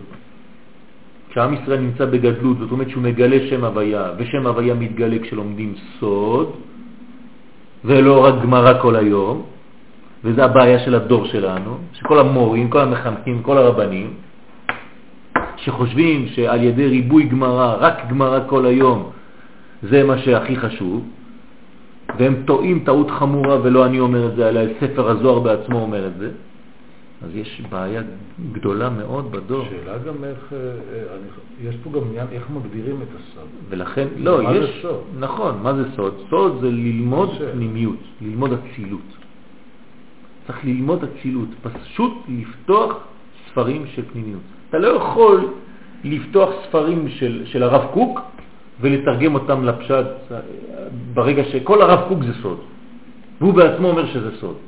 עכשיו אני עושה עבודה לקחת כל מה שכתב הרב קוק בסוד ולכתוב את זה בעזרת השם. לא, אתה לומד בישיבות שכאילו הם הממשיכים של הרב קוק והם לא לומדים פנימיות. אז מדי פעם ככה יש להם איזה מין אה, שיעור קטן של זה. אי אפשר ככה. פשוט אנחנו מאחרים את הגאולה. אי אפשר בצורה כזאת. לא אומר שאסור, שצריך להפסיק, חז ושלום. אבל צריך לעשות גם חלק ושעות קבועות של לימוד פנימיות התורה. אין אפשרות אחרת כדי לצאת, למה? עכשיו אתם מביאים למה. כי כל מה שרק בעולם הזה יש ניקה לחיצונים. כל מה שהוא בתורת הסוד זה גילוי שם הוויות, זה גילוי הוויות. ולכן חייבים להכריח במרכאות את הרבנים ללמד את, את העם סוד. בעצם, במילים אחרות, הרבנים מחכים שהתלמידים ישאלו אותם. כי הרבנים עצמם פוחדים או לא יודעים אם הילדים, כן, הקטנים הם עדיין ברמה הזאת. כשהדור יתחיל להתעורר, וזה מה שקורה, כי רצינו לחסום, לחסום, לחסום, לא תחסום שור בגישו, אי אפשר. ולכן אתה לא רוצה, זה יוצא לך מכל מיני כיוונים. זה, זה הקבלה, זה וזה, ובתל אביב, בכל מקום עכשיו יוצא לך פורחים ככה. כולם לומדים עכשיו יותר ויותר. למה? כי אתה, הטעות של אלה שמחנכים. לא רצו להביא את זה בצורה נכונה, אנשים הולכים בכל מיני צורות. אבל זה לא חשוב, זה יגיע לצורה נכונה בסוף. אז לכן צריך מאוד מאוד מיד להיכנס לכל העניינים האלה. אם אתה לא יודע את כל זה, אז הנה, חד ושלום, הקליפות שולטים. לפי שאם מוכין דהוויה דגדלות היו מתגלים, כן? זה לימוד הסוד, כן, הייתה יניקתו מן אותיות מי של אלוהים דעיבור מתבטלת, אין כבר יניקה. ובראותו שהיה לו אז יניקה, זה, זה, זה, זה חג שמח, כן? ובראותו שהיה לו אז יניקה ואחיזה שם באותיות מי של אלוהים, היה הוראתו כי לא נתגלת שם הוויה, לא נגלית שם הוויה, ולכן היה כופר בשם הוויה. ומי שכופר בקבלה, גם הוא, חז ושלום, חוזר על אותה טעות. ולכן בעגל אמרו, אלה אלוהיך ישראל? כן. כן. זה אלה, זה, מה זה אלה? אלה של אלוהים. בדיוק. מי נשאר ביניקה חיצונית ומה נשאר? מי אלה. כן, מי אלה? זה אלוהים. מה אומר יעקב ליוסף? מי אלה לך? רוצה לדעת איפה נמצא יוסף. מי אלה לך? אומר לו, לא, לא, לא, אל, אל תבלבל אותי, אבא, זה הילדים אשר חנן אלוהים, כל כולו, אני לא בקליפות בחוץ. כן, יעקב אומר לו, מי אלה? אתה גם כן... אה, מה מפרידים? הפרדת? אתה גם כן לא לומד סוד? לא, לא, אומר לו, לא, לא, אבא, אל ת... כן, אל תחשוב ככה עליי. אני אלוהים, אני כל כולי בשלמות. למה? כי יש לי הוויה בפנים. זה הצירוף השני פה, כן? הוויה אלוהים, אל תשכחו בה. זאת אומרת, בגוף, זה עיקר האילן. כי לא נתגלת שם הוויה, אז הוא שולט שם, חז ושלום, כופר בשם הוויה. כן, זה יוסף. הגוף. נכון. ואומנם השם יתברך, כדי להכניעו, היכה אותו עשר מכות. אז מה עושה הקדוש ברוך הוא? צריך להרביץ לו עשר מכות, מין ג' אותיות אלה. איזה ג' אותיות? אה? יפה. מג' אותיות אלה משם אלוהים. זאת אומרת, מה נשאר פה? אלה. כן, אז הקדוש ברוך הוא צריך להרביץ לו 24 מכות כפול 3, כן? כי משם, אשר לא היה נאחז ויונק משם, וזה מה שכתב למען שיטי אותותיי, אלה בקרבו. אני מרביץ לו עם אלה. כדי, כי שלוש אותיות אלה דאלוהים, אשר לא היה לפרעה אחיזה והיניקה בהם, היה רוצה להכותו על ידם, ולחברם עם בית אותיות מי, להחזיר את כל אלוהים אשר בקרבו של פרעה, שהוא יונק מהם. ועל ידי התחברותם יושלם שם אלוהים. זה קדושה, שהוא כוח דין, אבל דין בקדושה, ואז יקרו על ידו. עכשיו, זה הכוח של הצדיק. כמה זה בגמטריה האלה? 36. 36 זה ו' כפול ו'. זאת אומרת, כל החיבורים כפול כל החיבורים, החיבור בריבוע. רק זה יכול לגמור את פרעו שהוא יונק משני האחרונים, ים. עכשיו כתוב, סוס ורוחבו רמה בים. למה בים? כי שם זה, שם היה צריך לגמור את כל הסיפור. זה עמי. זה עמי, שם נגמר הסיפור, כי שם הוא היה יונק. ולכן היה צריך לשלוט עליו שם. עכשיו, כמה זה מי בגמטריה? 50. זאת אומרת שהוא בעלה 50 מדרגות מהקדושה, חד ושלום, ולכן אנחנו צריכים לעלות עד מדרגה של 50. כמה פעמים נזכר יציאת מצרים בתורה? 50. כדי לשלוט על אותם מי של פרעה. בתורה נזכר 50 פעם? 50 פעם. בתורה, בחומש. כן, בכל החומש. וזה מדרגה. וחמושים יצאו בני ישראל ממצרים, מארץ מצרים. אל תקרא חמושים, אומר הזוהר, אלא חמישים. צריך לצאת מחמישים מדרגות של אכילה של פרעה. כן, לשחרר. בסדר? אז זה הכוח של ה- התיקון הזה. יש לי שאלה אסוציאטיבית נורא. צדיק נסתר. כן. הוא גם נסתר מעצמו? הוא יודע- הוא יודע שהוא צדיק נסתר? שאלה טובה. הוא יודע שהוא צדיק, כן. איזה הוא חכם? המכיר את מקומו. הוא יודע מי הוא, אבל יש לו לא כלפי חוץ. קורא לזה בשם צדיק. סליחה? צניעות אפשר. כן, אבל הוא יודע, הוא יודע את מדרגתו. הוא יודע את מדרגתו, וזה לא צניעות. כן, לא בגלל שמכירים את מדרגתו, אז יש לך חוסר צניעות לאדם. הפוך. מישהו יש לו מדרגה והוא בורח ממדרגתו כאילו הוא צנוע, אז הוא בעצם אה, עושה עוול. כי נתנו לו מדרגה והוא לא, לא מתנהג לפי מהותו ולפי מדרגתו. לכן חייב אדם לדעת מי הוא, והוא צריך לדעת אם הוא צדיק. והאנשים הצדיקים יודעים שהם צדיקים. אבל הם יכולים בעצם להתנהג בצורה מאוד, כן. למשל, רציתי לפגוש את הרב שלי, כן, שלא ראיתי אף פעם. מתכתבים, רק בכתב. לא מתגלה. אז כתבתי לו, מתי יזכה לראות את פני רבי? ככה כתבתי לו. אז הוא כותב לי, מי אני בדור הזה? כאילו כלום. אז אני יכול לתרגם, או מי אני, כן? 50 שערים, או שאלה, מי אני? כאילו, מה אתה רוצה לפגוש אותי? אני כלום. בהאי עלמא, ככה הוא כותב לי, בארמית. אבל, אה, טוב, אז אה, כן, למה אתה לא הולך אליו הביתה? אי אפשר. לא. אין בעיה. אי אפשר. יש, יש בית, יש. לא. אחד ניסה לעשות את זה, נשרף. ממש נשרף. זאת אומרת, רדף אחרי הזה, כי אני יכול להגיד כאילו לרדוף אחרי השליח ולראות איפה השליח הולך ולהיכנס, כן? אחד ניסה לעשות את זה, שם ישמור. ממש נגמר. צריך לה, לה, להבין על מה מדובר, כי אנחנו לא, לא מבינים על מה מדובר כאן, זה משהו מעולם אחר. אי אפשר להבין אפילו מה קורה. יום חמישי הבא יש מכתב שמגיע לנשיא, ממנו. ואתמול הייתי אצל השליח, הוא אמר לי, ככה אני חוזר על הדברים, על המילים, כשהנשיא יקרא את המכתב הוא לא יישן כמה ימים. הנשיא יודע מי הוא? כן. אה, כן. הנשיא בקשר איתו כבר כמה שנים. אה. נשיא המדינה וכמה כן, חברי כנסת אה, גדולים שיודעים מה, מה הולך שם, אבל לא, אף אחד לא ראה אותו. הרב מרדכי אליהו במשך 20 שנה ביקש לראות אותו וראה אותו רק לפני שנה. פעם אחת. הוא מבוגר? 98, 90, משהו כזה. הביאו לו לפני כמה שבועות תולעים מה... מה... מהצפון. הלכו להביא לו תולעים עלוקות כדי למצוץ לו את הדם שברגליים. הוא עומד בתפילה שעות, יש לו מלא מים ברגליים, והיו לו בעיות ברגליים. אז הוא הלך להביא עלוקות שם מצפת, שמו לו את זה על הרגליים, מצצו לו את הדם כמה שעות, סבל נוראי.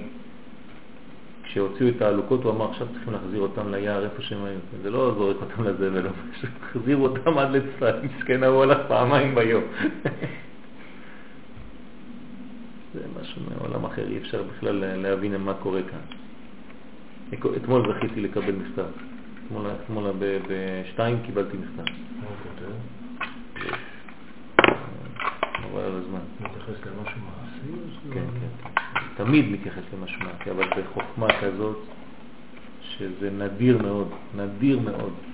אי אפשר, לה, זה לא מהעולם שלנו, ואתה רואה שזה לא מפה. אתה רואה, אתה רואה שזה לא מהעולם הזה.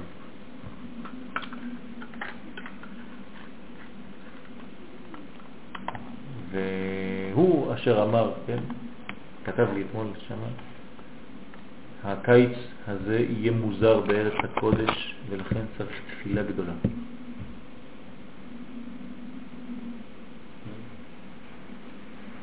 טוב, בעזרת השם. אז עכשיו אנחנו מבינים קצת כמה יותר בעניינים האלה, מה, מה, מה צריך לעשות כאן. כן? בעזרת השם. בעזרת השם.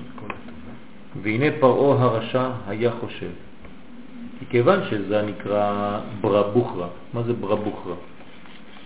בן בכור. בן בכור, חזר להתעלם תוך אימא בסוד העיבור, כן? שחז ושלום לא יחזור לקדמותו להתגלות ולצאת לחוץ מבטן אימא הילה על ידי כן ועל ידי כן עם בני ישראל התחתונים הנקראים ישראל על שמו של זה הנקרא ישראל גם הם יישארו בגלות תוך מצרים כן כי זה התוצאה כאן בעולם הזה של מה שקורה למעלה כיוון שישראל העליון השולט עליהם מתבטל חז ושלום מציאותו אז מה הוא אומר פרעה? אז הוא אומר, אם הבן הבכור של הקדוש ברוך הוא, אתם אומרים בני בכורי ישראל, כן? אני אומר לכם, אני בכור. אז זה בכור נגד בכור. לכן הכל נגמר במכת בכורות. זאת אומרת, בכורות של מצרים מתים, ואז מתגלה בני בכורי ישראל. זה, אבל פה הוא רצה לפגום. אז מה קרה? לכן שלח לו השם יתברך על ידי משה. כה אמר השם, בני בכורי ישראל. אל תתבלבל.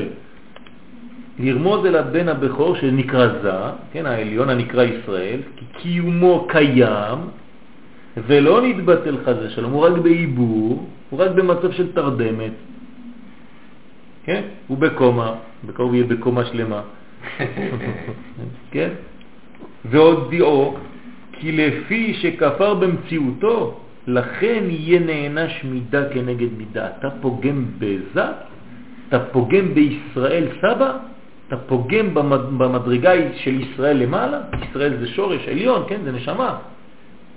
מידה כנגד מידה, הבכור של מצרים כן ילך, נגמר, במכת בכורות. ולכן מכת בכורות היא הציר, שם קורה הכל, נכון?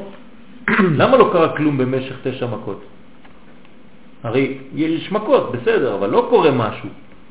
ממשי, לא יוצאים. מתי יוצאים? במכת בכורות.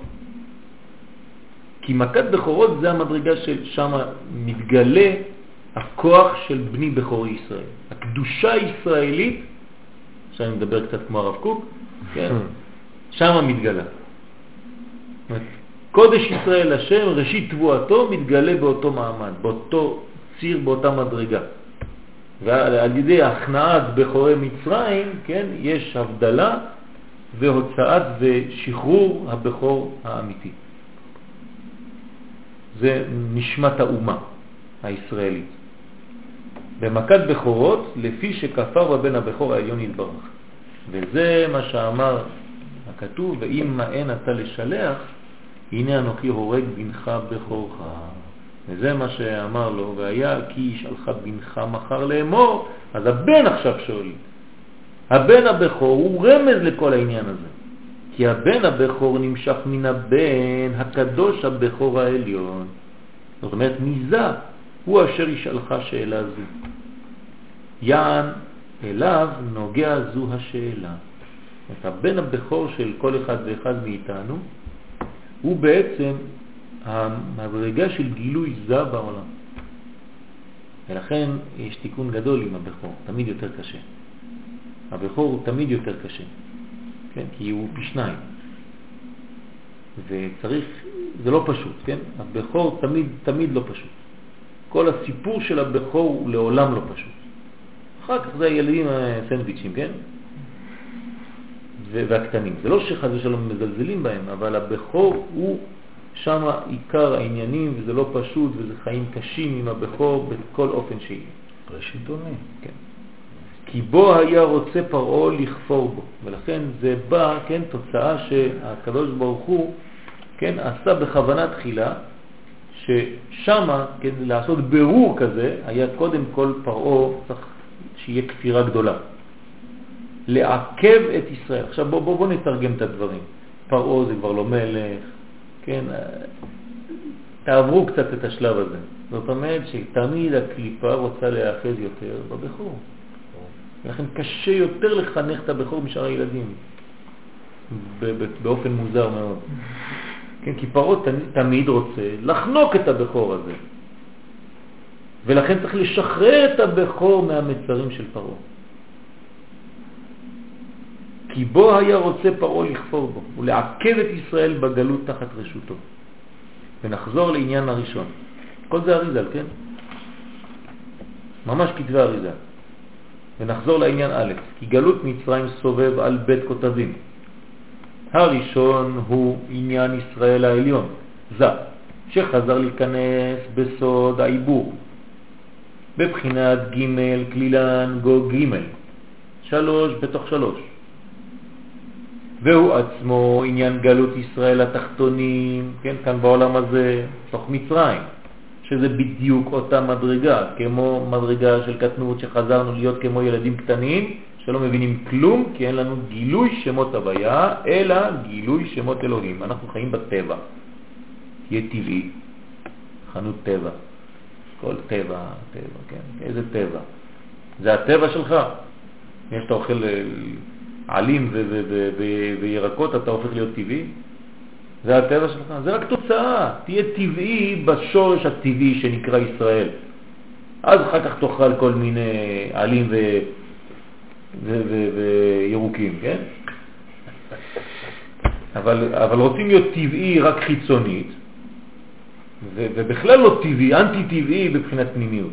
דווקא אלה שרוצים, רצים כל החיים שלהם אחרי טבעוניות ודברים טבעיים בחוץ, כן, הטבע שלהם בפנים לא תמיד קשור לשורש ישראל. למה?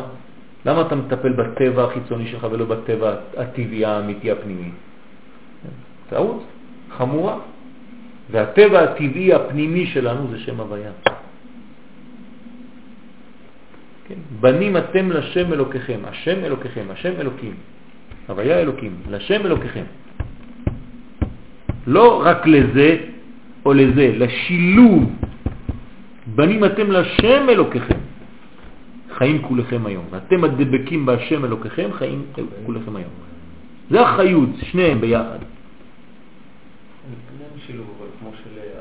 ו... יש להם שילוב.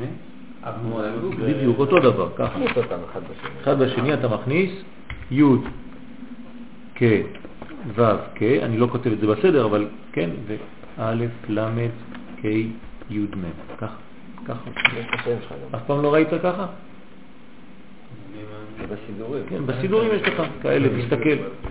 תסתכל בסידור, יש לך שם קדוש כזה, זה שילוב. דרך אגב, כשקונים ספר אז משלבים, למשל, אני עושה י' של שם הוויה, י' של השם שלי, ה' של שם הוויה, ו' של השם שלי, ו' של שם הוויה, א' של השם שלי, ה' של שם הוויה, ל' של השם שלי. ולכן יש לי יואל בשילוב שם הוויה. כך אומר רבן איש לעשות. זה חשוב מאוד, לשלב את שמו בשמו של הקדוש ברוך הוא בתוך השם שלי, להראות שכל כולי זה הוא.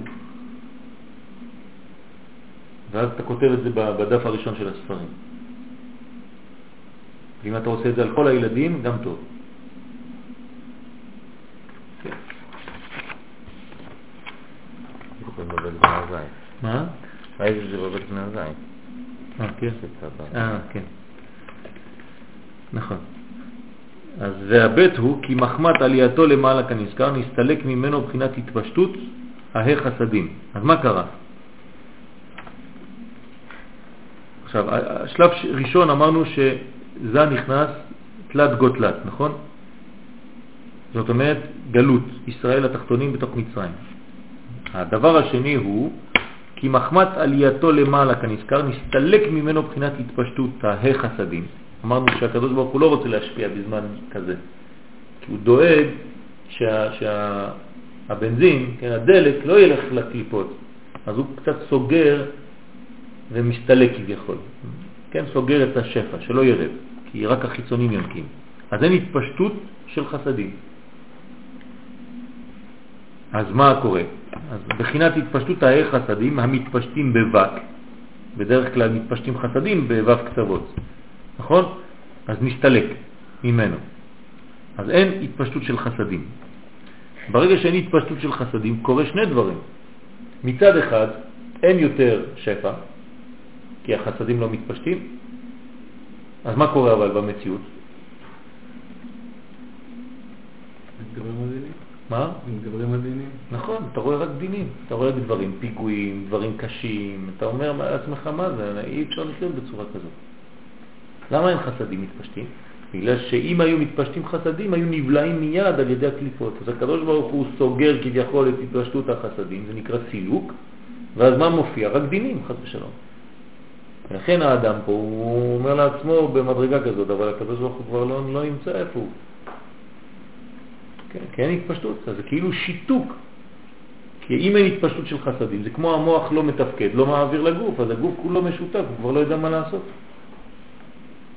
ונתעלו למעלה בשורשם, כי החסדים חזרו לשורש. איפה זה שורש החסדים? מבינה. חוכמה. לא. כן? הבינה זה רק גילוי. במוח הדעת, אז זה נקרא דעת, כן? מדעת לבינה, מדעת לחוכמה. כן? במקום הגרון שבו. אז אה, אנחנו עכשיו מסתפקים בדעת, הם חוזרים לדעת, כי משם מתפשטים החסדים. כן? אמרנו לך דעת, חמישה חסדים, חמש גבורות. אז איפה החסדים חוזרים? לדעת. כולם עכשיו בתוך הדעת. ששם הוא סיום היסוד דאימה שבתוך זה, כנודע. כן? אימא בתוך זה, זה ככה, נהי דאימא, נכון? נכנסים בתוך חוכמה, בינה ודעת של זה. נכון? אתם איתי או לא? כן, כן. זאת אומרת שכשאימא נכנסת, הנאי שלה נכנסים למקום ש, שאצל זה נקרא חוכמה בינה ודעת. אז היסוד של אימא הוא בעצם באותה קומה כמו דעת של זה. ולכן הם, הם באותה מדרגה שם. אז, ושם בגרון הוא אחיזת קליפת מצרים. אז עכשיו משם מופיע קליפת מצרים, שהוא מקום צר, ולכן קוראים לזה צוואר. כן, המקום הצר הזה זה בעצם כל העניין של הצרות ושל הקליפה. כן, אז אה, אני פעם דרשתי להם שמה שהיה פעם הצרות של המים, כן, זה המצרים, אבל יש גם צרות של הפת, זה צרפת, כן? זאת אומרת, יש פה לחם ומים, וצרפת זה הקליפה הכי גדולה, ולכן יש להם בגט, זה לחם, פת, צר, כן? צרפת, בגט. זאת אומרת, זה התרגום האמיתי של בגט, כן, איתם גם.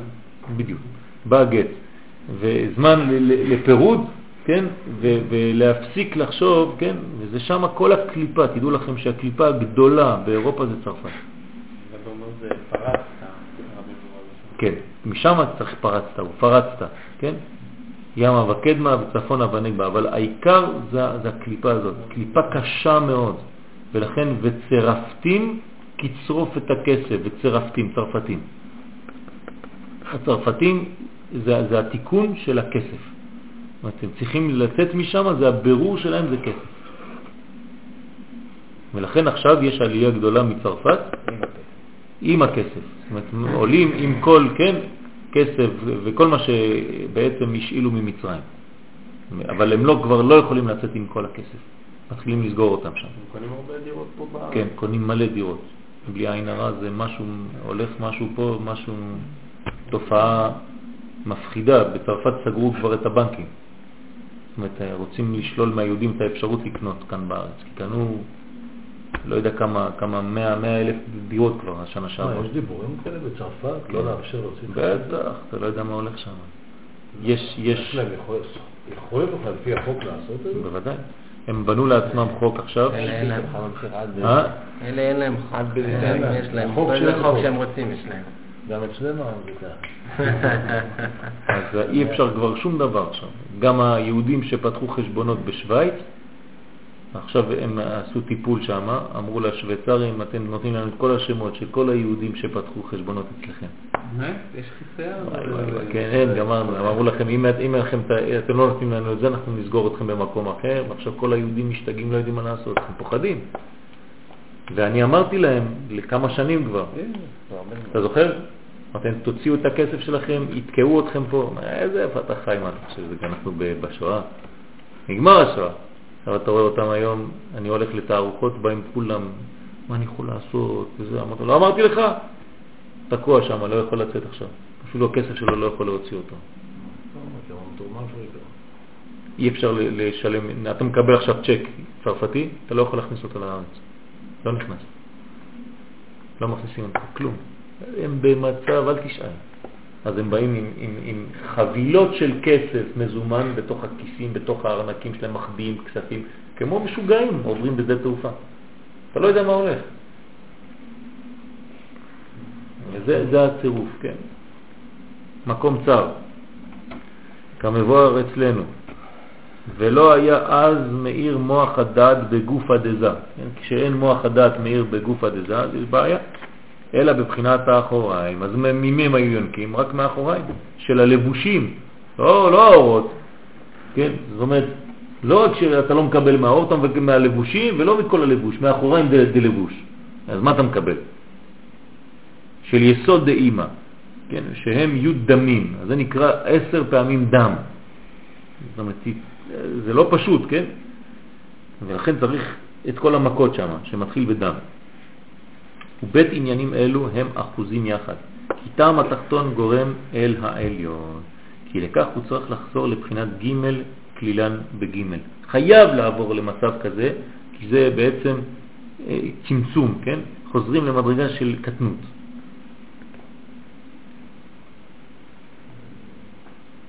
וזה מה שכתב ביחזקאל, והעבור עלייך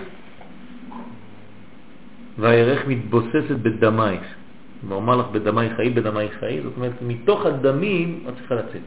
בדמייך, בדמים האלה יש את החיים. את צריכה לחיות. זאת אומרת, מהדם יש חיים. בדמייך חיים. זאת אומרת, לגלות את החיים שבתוך הדם. כי סיבת היותך מתבוססת, מה זה מתבוססת? בעבודות קשות, זה הלכלוך, כן? את שם בתוך, מתבוססת בדמייך, בחומר, בלבנים, כן? זה לא, זה, זה, זה אתה גורם לעצמך, כן? פה מה שהרב מעביר זה מסר, זאת אומרת, האדם שמרוב חומריות, מרוב לבנים, כן? הוא כל הזמן רק חומר, חומר, חומר, אז הוא מתבוסס בדמיו. והוא סיבת דמייך. אני רוצה לומר כי בסיבת אלו היו הדמים שהם המאירים ומתפשטים בזה. לכן יש התגברות ויניקה אל החיצונים בהם. עכשיו אתם מבינים את המדרש, למה פרעה היה צריך גם הוא לרחוץ בדם של הילדים. כן, כל אותו עניין, כי זה בעצם התפשטות. ולכן התגברו לשעבד את ישראל באלו העבודות הקשות. אלו העבודות הקשות, זה, זה לא סתם עבודה קשה, זה עבודה קשה, זאת אומרת, האדם קם בבוקר מוקדם, חוזר בלילה מאוחר, שבור, ומה שזה מהטלוויזיה, איזה, איזה עגל קטן, ונגמר כל היום עליו. כן, מה עשה כל היום שלו? כלום. תמיד, תמיד כל החיים שלו זה רק עבדות. וזה בעצם שלא יהיה להם זמן לנוח. אז נותנים לו הרבה עבודה. וכשאדם רוצה ככה להתגבר, נותנים לו עוד יותר עבודה, יש לו פתאום עוד יותר עבודה. כן? למה? כי הוא רוצה להתגבר. האם הוא כזה נרדם, כן, על שמריו, אז הוא אומר, זה כבר אדום זה, אל תיתן לו כלום. ברגע שהוא רוצה להתגבר, מוסיפים לו מכאן ומכאן, שידע שזה סימן טוב. לא סימן טוב כשאין לך לחץ. זאת אומרת שאתה נרדמת קצת. כשהלחץ גובר, זאת אומרת שאתה רוצה גם אתה בכוח שלך להתגבר, ולכן מכבידים עליו את העבודה. זה שיטה, כן? פרעה הולך שם עם לבנה פה. כמו אני עכשיו עם המשקפיים, הוא יש לו לבנה. זה המדליה שלו. מה זה אומר? שפרעה הוא, כן, סמל לעבודה הזאת. העבודה משחררת. כן, העבודה משחררת, אז יש לו את הלבנה פה, הוא אומר, הנה, גם אני איתכם, כן? כשכולם נכנסים, הוא יוצא. תקועים שם כולם, כן? יש כאלה כאלה, כל הזמן מנסים כן, להכניס כאילו כולם, אנחנו איתכם, אנחנו איתכם, ברגע שכולם בפנים, הוא בורח. הוא עושה את כל הבלגן, בסוף כולם, מי, מה, הוא, איפה הוא, הוא לא היה בכלל באזור. אבא דיבר אותי ככה הוא עלה לארץ, כולם אמרו לה, אנחנו באים לעלות איתך ולא לצפות שפלה לבד מהמטוס. כן, אז משה, משה רבנו כשהלך אל פרעה, אותו דבר. כן, הולך, הולך לאסוף את כל האנשים, הולך, זקנים, מתקרב, מדבר, מדבר, מדבר, מסתובב, אף אחד מה. איפה כולם? אז זה, זה העניין כאן, צריך להיזהר מאוד לא להיכנס למלכודת הזאת. והמלכודת הזאת היא נעימה והיא בשקט ומוסיפים לך עוד. כן, אני יודע, כשאני הולך לסמינר בצרפת, אז אני אומר לאנשים, אתם רואים עכשיו אתם במצב של דיכאון, נכון? אתם רוצים לעלות לארץ, אתם מרגישים שהגיע הזמן. עכשיו אני אומר לכם משהו, עכשיו יום שבת, במוצאי שבת אתם תחתמו על משהו. אני אומר לכם עכשיו, בגלל שבאתם לסמינר כדי לעלות לארץ ועכשיו אתם כולכם חמים, בשבועות הקרובים תקבלו כל מיני הצעות של פתאום איזה פרנסה, משהו מעולם אחר, ועוד בית, ועוד זה. ובאמת ככה, בדיוק ככה מתקשרים, תראה מה זה, עכשיו בדיוק החלטתי לעלות, תראה איזה פרנסה מביאים לי, עוד איזה... מה. זה, נפלחתי זה פה, שלחתי מכתב, לא ענו לי, פתאום עונים לי, שנתיים אחרי זה, מה זה? יצר הרע. למה? כשיצאנו ממצרים, אימה בפרעה, בים, עם כל האוצרות של מצרים, כסף וזהב, אותו דבר. כשאתה רוצה להשתחרר ממצרים, הוא בא ונותן לך דבר שימשוך אותך, כן? להשאיר אותך בבית. אז הוא נותן לך כל מיני דברים, ועוד ועוד ועוד, העיקר שלא תצא מהמאסר הזה, כן? וזה הקליפה של האדם. צריך מאוד מאוד להיזהר ולהשתחרר ולדעת לחתוך את היום שלו ללימוד תורה. לא להיכנס בזה, אני לא יכול ללמוד, אין לי שעות, אין לי זה, אין דבר כזה. אתה, איפה שאתה נמצא, אתה צריך לגנוב לעצמך שעה של לימוד ביום, לא חשוב איפה, מתי, אבל צריך לעשות את זה. ולתקן עניין זה, לכן ואומר לך בדמי חיי. רוצה לומר כי תמורת אלו הדמים אשר בסיבתם משתעבדת ימשכו, ימשכו לך חיים העליונים. כן, מה זה חיים העליונים? מאיפה זה? מה זה שורש החיים?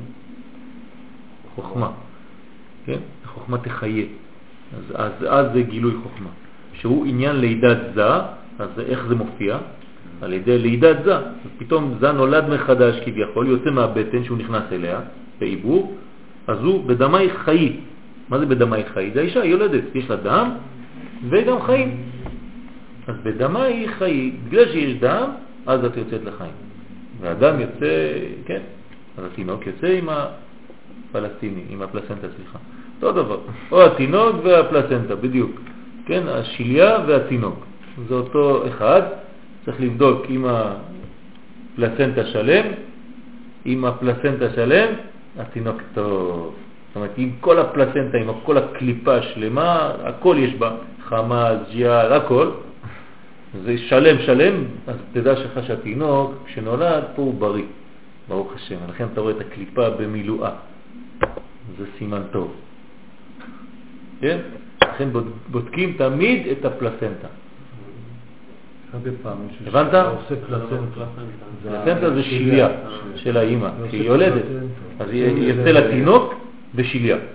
לזה ולא. מטפלים בתינוק. תינוק נותנים אותו ככה מעט, רוחצים אותו, וזה מיד מטפלים ב- בזה, בשליה אתה רואה את הרופא שם, מנתח הכל, פותח, רואה, יש הכל, כן, יש הכל. הוא שלם. זאת אומרת שהבירור נעשה בשלמות. הוא לקח את כל הקליפה והשאיר את התינוק עם כל הקדושה. בסדר? אז זה אותו, אותה אותיות, פלסטין, כן. הם אוכלים את זה גם. כן. נכון. נכון, עושים מזה כל מיני משחות, כל מיני דברים. לא, לא את השיליה, על הגוף של התינוק. את ה... את ה... שליית, שליית. את השיליה עצמו, גם, גם, לא, גם את השיליה וגם את. הקרם הזה שיש על האור של התינוק, גם זה משהו אחר. הבנים. זה משהו, הקדוש ברוך הוא נותן זה לזה- גם בשיליה, מהשיליה גם עושים את כן, זה. זה אותו חומר. כן. הפרה, כשהיא ממיתה היא אוכלת את השיליה. שמה? אחרי שהיא ממיתה היא אוכלת את השיליה. אה, חיה. כן. הרבה חיים. את ה- כן. חיים. הם אוכלים את השליה, הם אוכלים גם אה, ולד פגום. גם כלבים. כן, כלבים, חתולים, וזה, כן. ולד פגום. רק שהוא שהוא חם, לא אבל. נולד, אבל הוא לא... לא רק שהוא חם. חם אבל. הם יודעים את זה, הם כן, יודעים. יודעים את זה. כן, עובר כמה דקות לא... אוכלים אותו. לא- טוב, השם ישמור.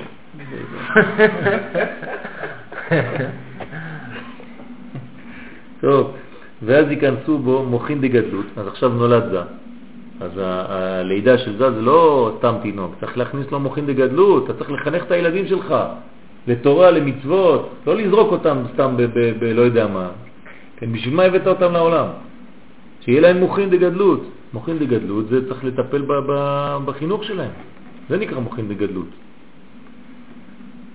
הנקראים חיים, זה נתינת חיים, שהם סוד אקיה הוויה אקיה. כן? כמה זה בגמטריה? כמה זה אקיה הוויה אקיה בגמטריה? 42 בלשון ושש. כמה זה? 68. מה זה 68? חיים, שזה ס"ח, סך, פסח. כן? זאת אומרת, החיים, הסך, כן? ס"ח, זה בעצם אקיה, הוויה, אקיה. זה הכוח של החיים, כמבואר אצלנו. על ידי חיים אלו תצאו מן הגלות. זאת אומרת שהסך משתחרר, החיים האלה משחררים את האדם מהגלות. זה נקרא גילוי מלכות, מלכות זה פה. כשהפה משתחרר, פסח, כן, זה גילוי האורות הפנימיים דרך הפה. ולכן כל המרבה לספר, הרי זה משובח. ולפי שבית בחינות דמים הם, דם טוהר ודם טמא, כן, זה ראינו בפרשה של שבוע שעבר בתזריע, יש דם טוהר, שזה אחרי שבעה ימים להולדת זכר ו-14 יום להולדת נקבה. כן, היום אנחנו כבר לא מטפלים בעניין כי הכל, לא, לא יודעים להבדיל בין דם טוהר לדם טמא, אבל האישה לא הייתה אסורה לבעלה כל הזמן, ביום ברית מילה של התינוק.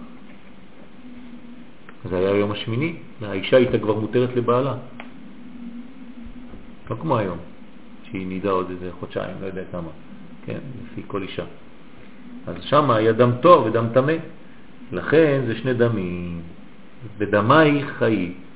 לכן כפל ואמר בית פעמים, בדמי חיי, בדמי חיי. וגם נרמז במילת בדמייך, כאילו אמר בית דמייך. שני דמים. ודע, כי אלו עצמם הם סוד מה שכתבו, זיכרונם לברכה, שהם בית דמים, דם פסח ודם מילה. כן? אז אותו עניין פה. הפסח ודם מילה זה אותו שורש. למה? והעניין הוא כי דם מילה הם דם טוהר, כי הם מן החסד, לכן זה המילה. מילה זה מילים, מלשון התפשטות חסדים. ודם פסח הוא כנגד הגבורות, שזה בנוקבה. כנודע כי סוד הפסח הוא בנוקבה, נכון? כי זה הגילוי של הנוקבה. מה זה הנוקבה? מה זה נוקבה? מלכות, נכון? וניסן זה ראש השנה למלכים. מעניין. כן? זאת אומרת שזה בדיוק אותו עניין. מה, מה אנחנו צריכים לגלות בפסח? את מלכי ישראל, זאת אומרת, מלך המשיח. זה גאולה, זה המלכות, מלכות השם בעולם הזה. זה חודש ניסן. לכן זה נקרא חודש הגאולה, כי הוא החודש שמגלים בו את מלכות השם בעולם הזה, זה נקרא מלך ישראל. מלך ישראל זה מלכות השם בעולם. לכן אנחנו לא צריכים לבקש סתם דברים, אנחנו צריכים לבקש מלך היום. מלך ישראל, שזה מלכותו של השם יתברך בעולם, זה מלך המשיח. צריך לבקש מלך, זה לא בושה. כן, מה אתה רוצה? איזה מפלגה? אני לא רוצה מפלגה, רוצה מלך. מלך המשיח אני רוצה. לא רוצה שום מפלגה, לא רוצה כלום יותר, נגמר.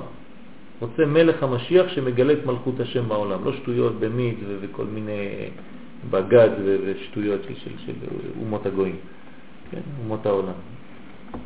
מלכות של השם עם משפט של השם, שופטים של, של, של קדושה ושל תורה, כן, ולא בית משפט, אני לא יודע מאיפה זה, סתם מוציאים דברים מהשרוולים. כנזכר בספרים הקדושים. ולכן זה הנוקבה, זה גילוי הנוקבה בפסח. ולכן גם האריזל אומר שזה ראש דנוקבה, נכון? יש ראש הזכר בתשרה וראש הנקבה בניסן. ולסיבה הזאת תקנו המסדרים ההגדה.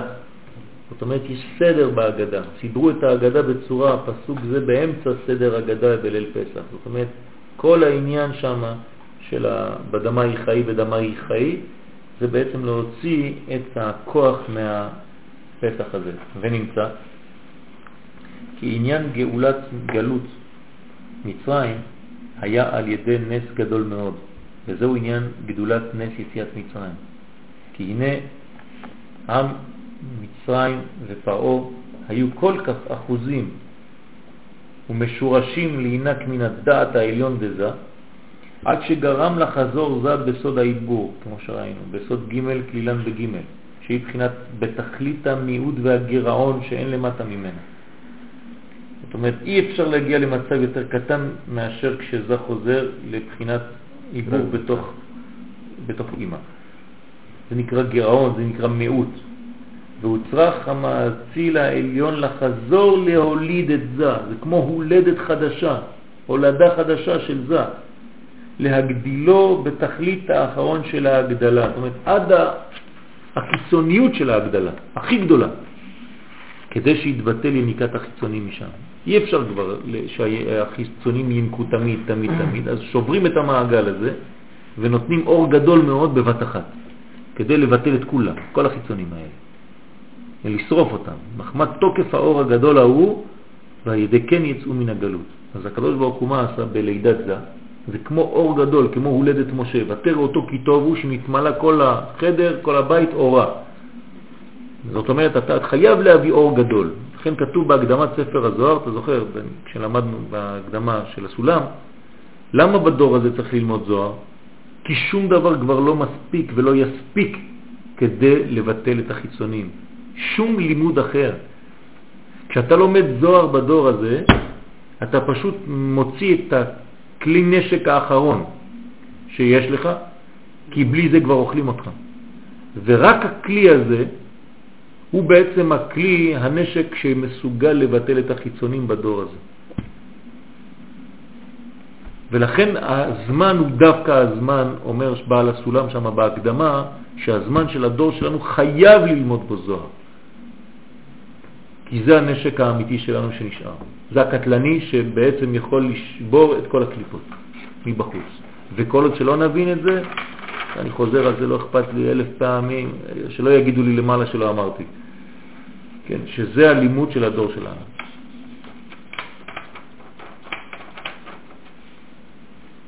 דרוש ג' יבאר בו עניין יציאת מצרים ועניין פסח. הנה, ביות שבגלות מצרים היו החיצונים נאחזים בתכלית הקדושה, בקדושה, עד שחזר זה למדרגה היותר גרועה, שהוא היותו בבחינת ג' כלילן בג'. לכן עלה ברצון המאציל העליון להוציא את זה בסוד לידה ממעי אמו ולהגדילו בתכלית הגדלות שאפשר להיות לו, ועל ידי כן תתבטל אחיזת החיצונים ממנו, מפני רוב הערותיו של עתה. זה לא הספיק במה שהתגדל גדלות ראשון בלבד. זה לא ילד קטן שנולד עם תהליכים רגילים עכשיו, אין זמן. כי אם הוא ייוולד בתהליכים רגילים, עדיין לפתח חטאת רובץ, הקליפה שוב קופצת עליו וגמרנו, אוכלת אותו. לכן הלידה ממצרים, כשיש גאולה, זה לידה שהיא בלתי מסודרת לכאורה בסדר של העולם הזה, אלא בפסיכה, בדילוג. ולא שלב אחרי שלב. זאת אומרת, השלב של היציאה הוא שלב של קפיצה, של דילוג. כל השלבים שהיו לפני היו כמעה כמעה. זה כמו שיהיה היום. כל השלבים של היום זה כמעה כמעה. אנחנו חוזרים לארצנו ואנחנו בונים וזה והכל הכל לאט לאט לאט לאט. ברגע שהשלב האחרון יגיע, שם זה כבר יהיה בדילוג. כן? זה פסיכה. אשר הוא בחינת שאר ימים טובים. אז אי אפשר כמו כל יום טוב. אז פסח זה לא כמו יום טוב רגיל. ולכן איך נקרא פסח? שבת. כי זה לא יום טוב רגיל, אין דבר כזה שיום טוב נקרא שבת, רק פסח. למה? כי שם יש אור גדול מאוד שמופיע. ביום טוב אמרנו שזה אור יותר נמוך משבת. ברגע שיש לך שילוב שאותו יום נקרא יום טוב נקרא שבת, על כן כתוב ספירת האור וספרתם לכם ממחורת השבת, שבת האמיתית, לא שבת אה, בראשית, אלא יום טוב של, של, של, של, של פסח. של פסח. אז זה העניין של נקרא שהתגדל גדלות ראשון בלבד, כמו יום טוב, לא. אשר הוא בחינת שאר ימים טובים, לא. כמבואר אצלנו לאל בעניין היום טוב. שאין על יד זון אז רק בני דתבונה לבד. כי בדרך כלל ביום טוב רגיל, איפה עולה זה? איפה עולים זון? רק בני דתבונה. זאת אומרת, בחלק התחתון של אימא, של בינה. זה נקרא תבונה, ועוד בחלק התחתון של זה, שזה נאי, נצח עוד יסוד שם. אז זה לא עלייה גדולה גדולה ברגל רגיל, ביום טוב רגיל. אבל בפסח אין דבר כזה, העלייה היא עצומה מאוד.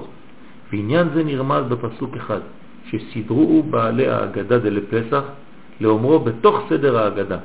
איזה פסוק זה? והוא פסוק ותרבי ותגדלי ותבואי בעדי עדיין. כן? זאת אומרת שיש כאן ריבוי וגדלות וביאה וקישוטים. זאת אומרת עלייה גדולה וקבלת אורות גדולים מאוד, זה הסוד שם. והוא עם מה שביארנו, כי עתה ביציאת מצרים רב, כן, וגדל, רבה וגדל זה. בתכלית מדרגות גדולתו בפעם אחת, לא בשלבים, בפעם אחת, איזה זבנג אחד וגמרנו, כן? לא כמו שהם אומרים שאין זבנג וגמרנו, יש. כן, בפסח יש. עד שגדל עד חגת אבא ואמא. לא נעיד את תבונה.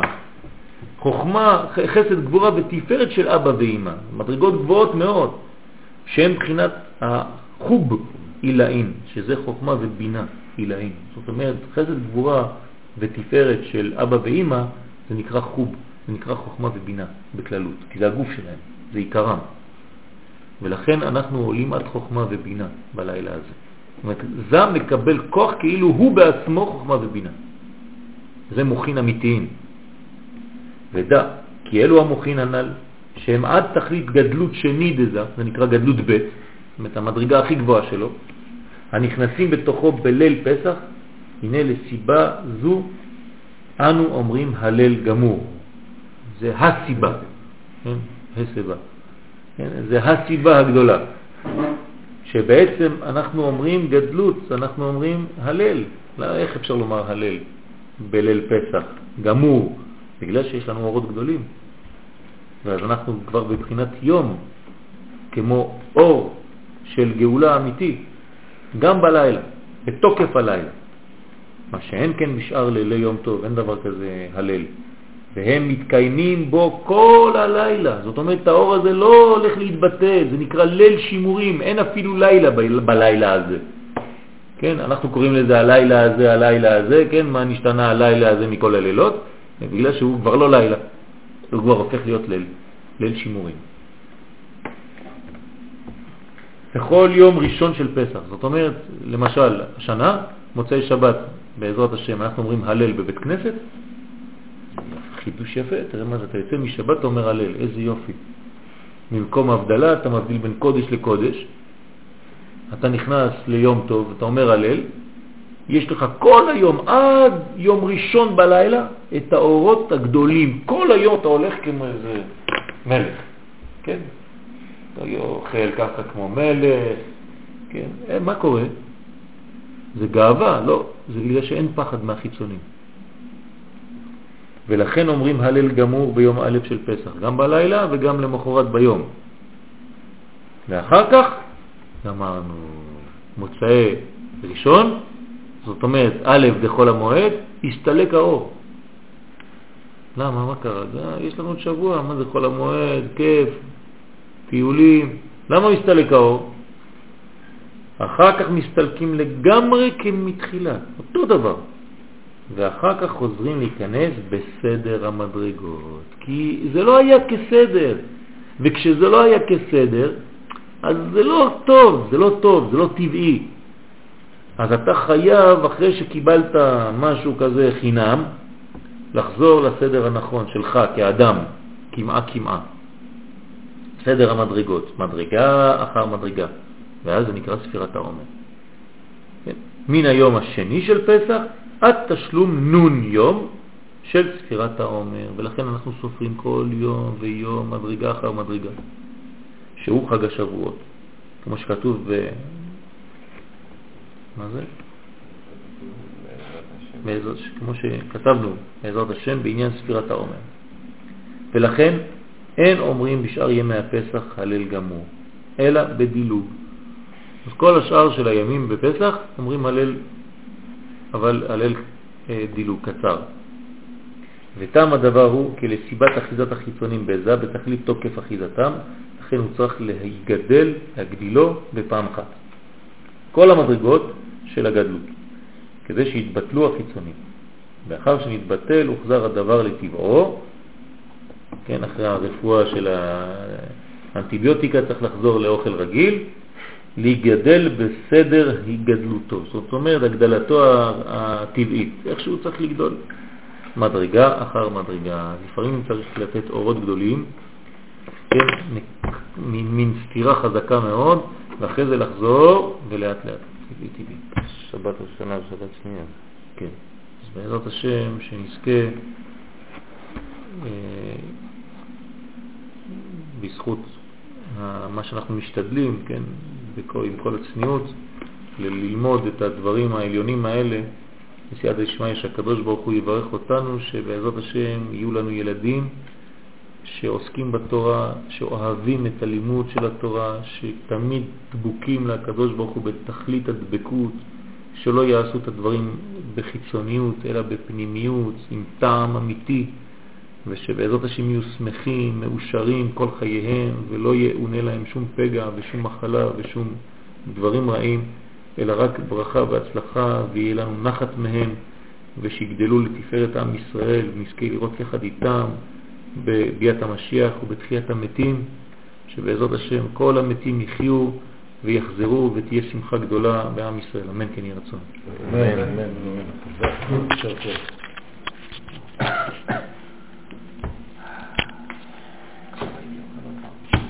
אה? אתה רוצה עכשיו לאכול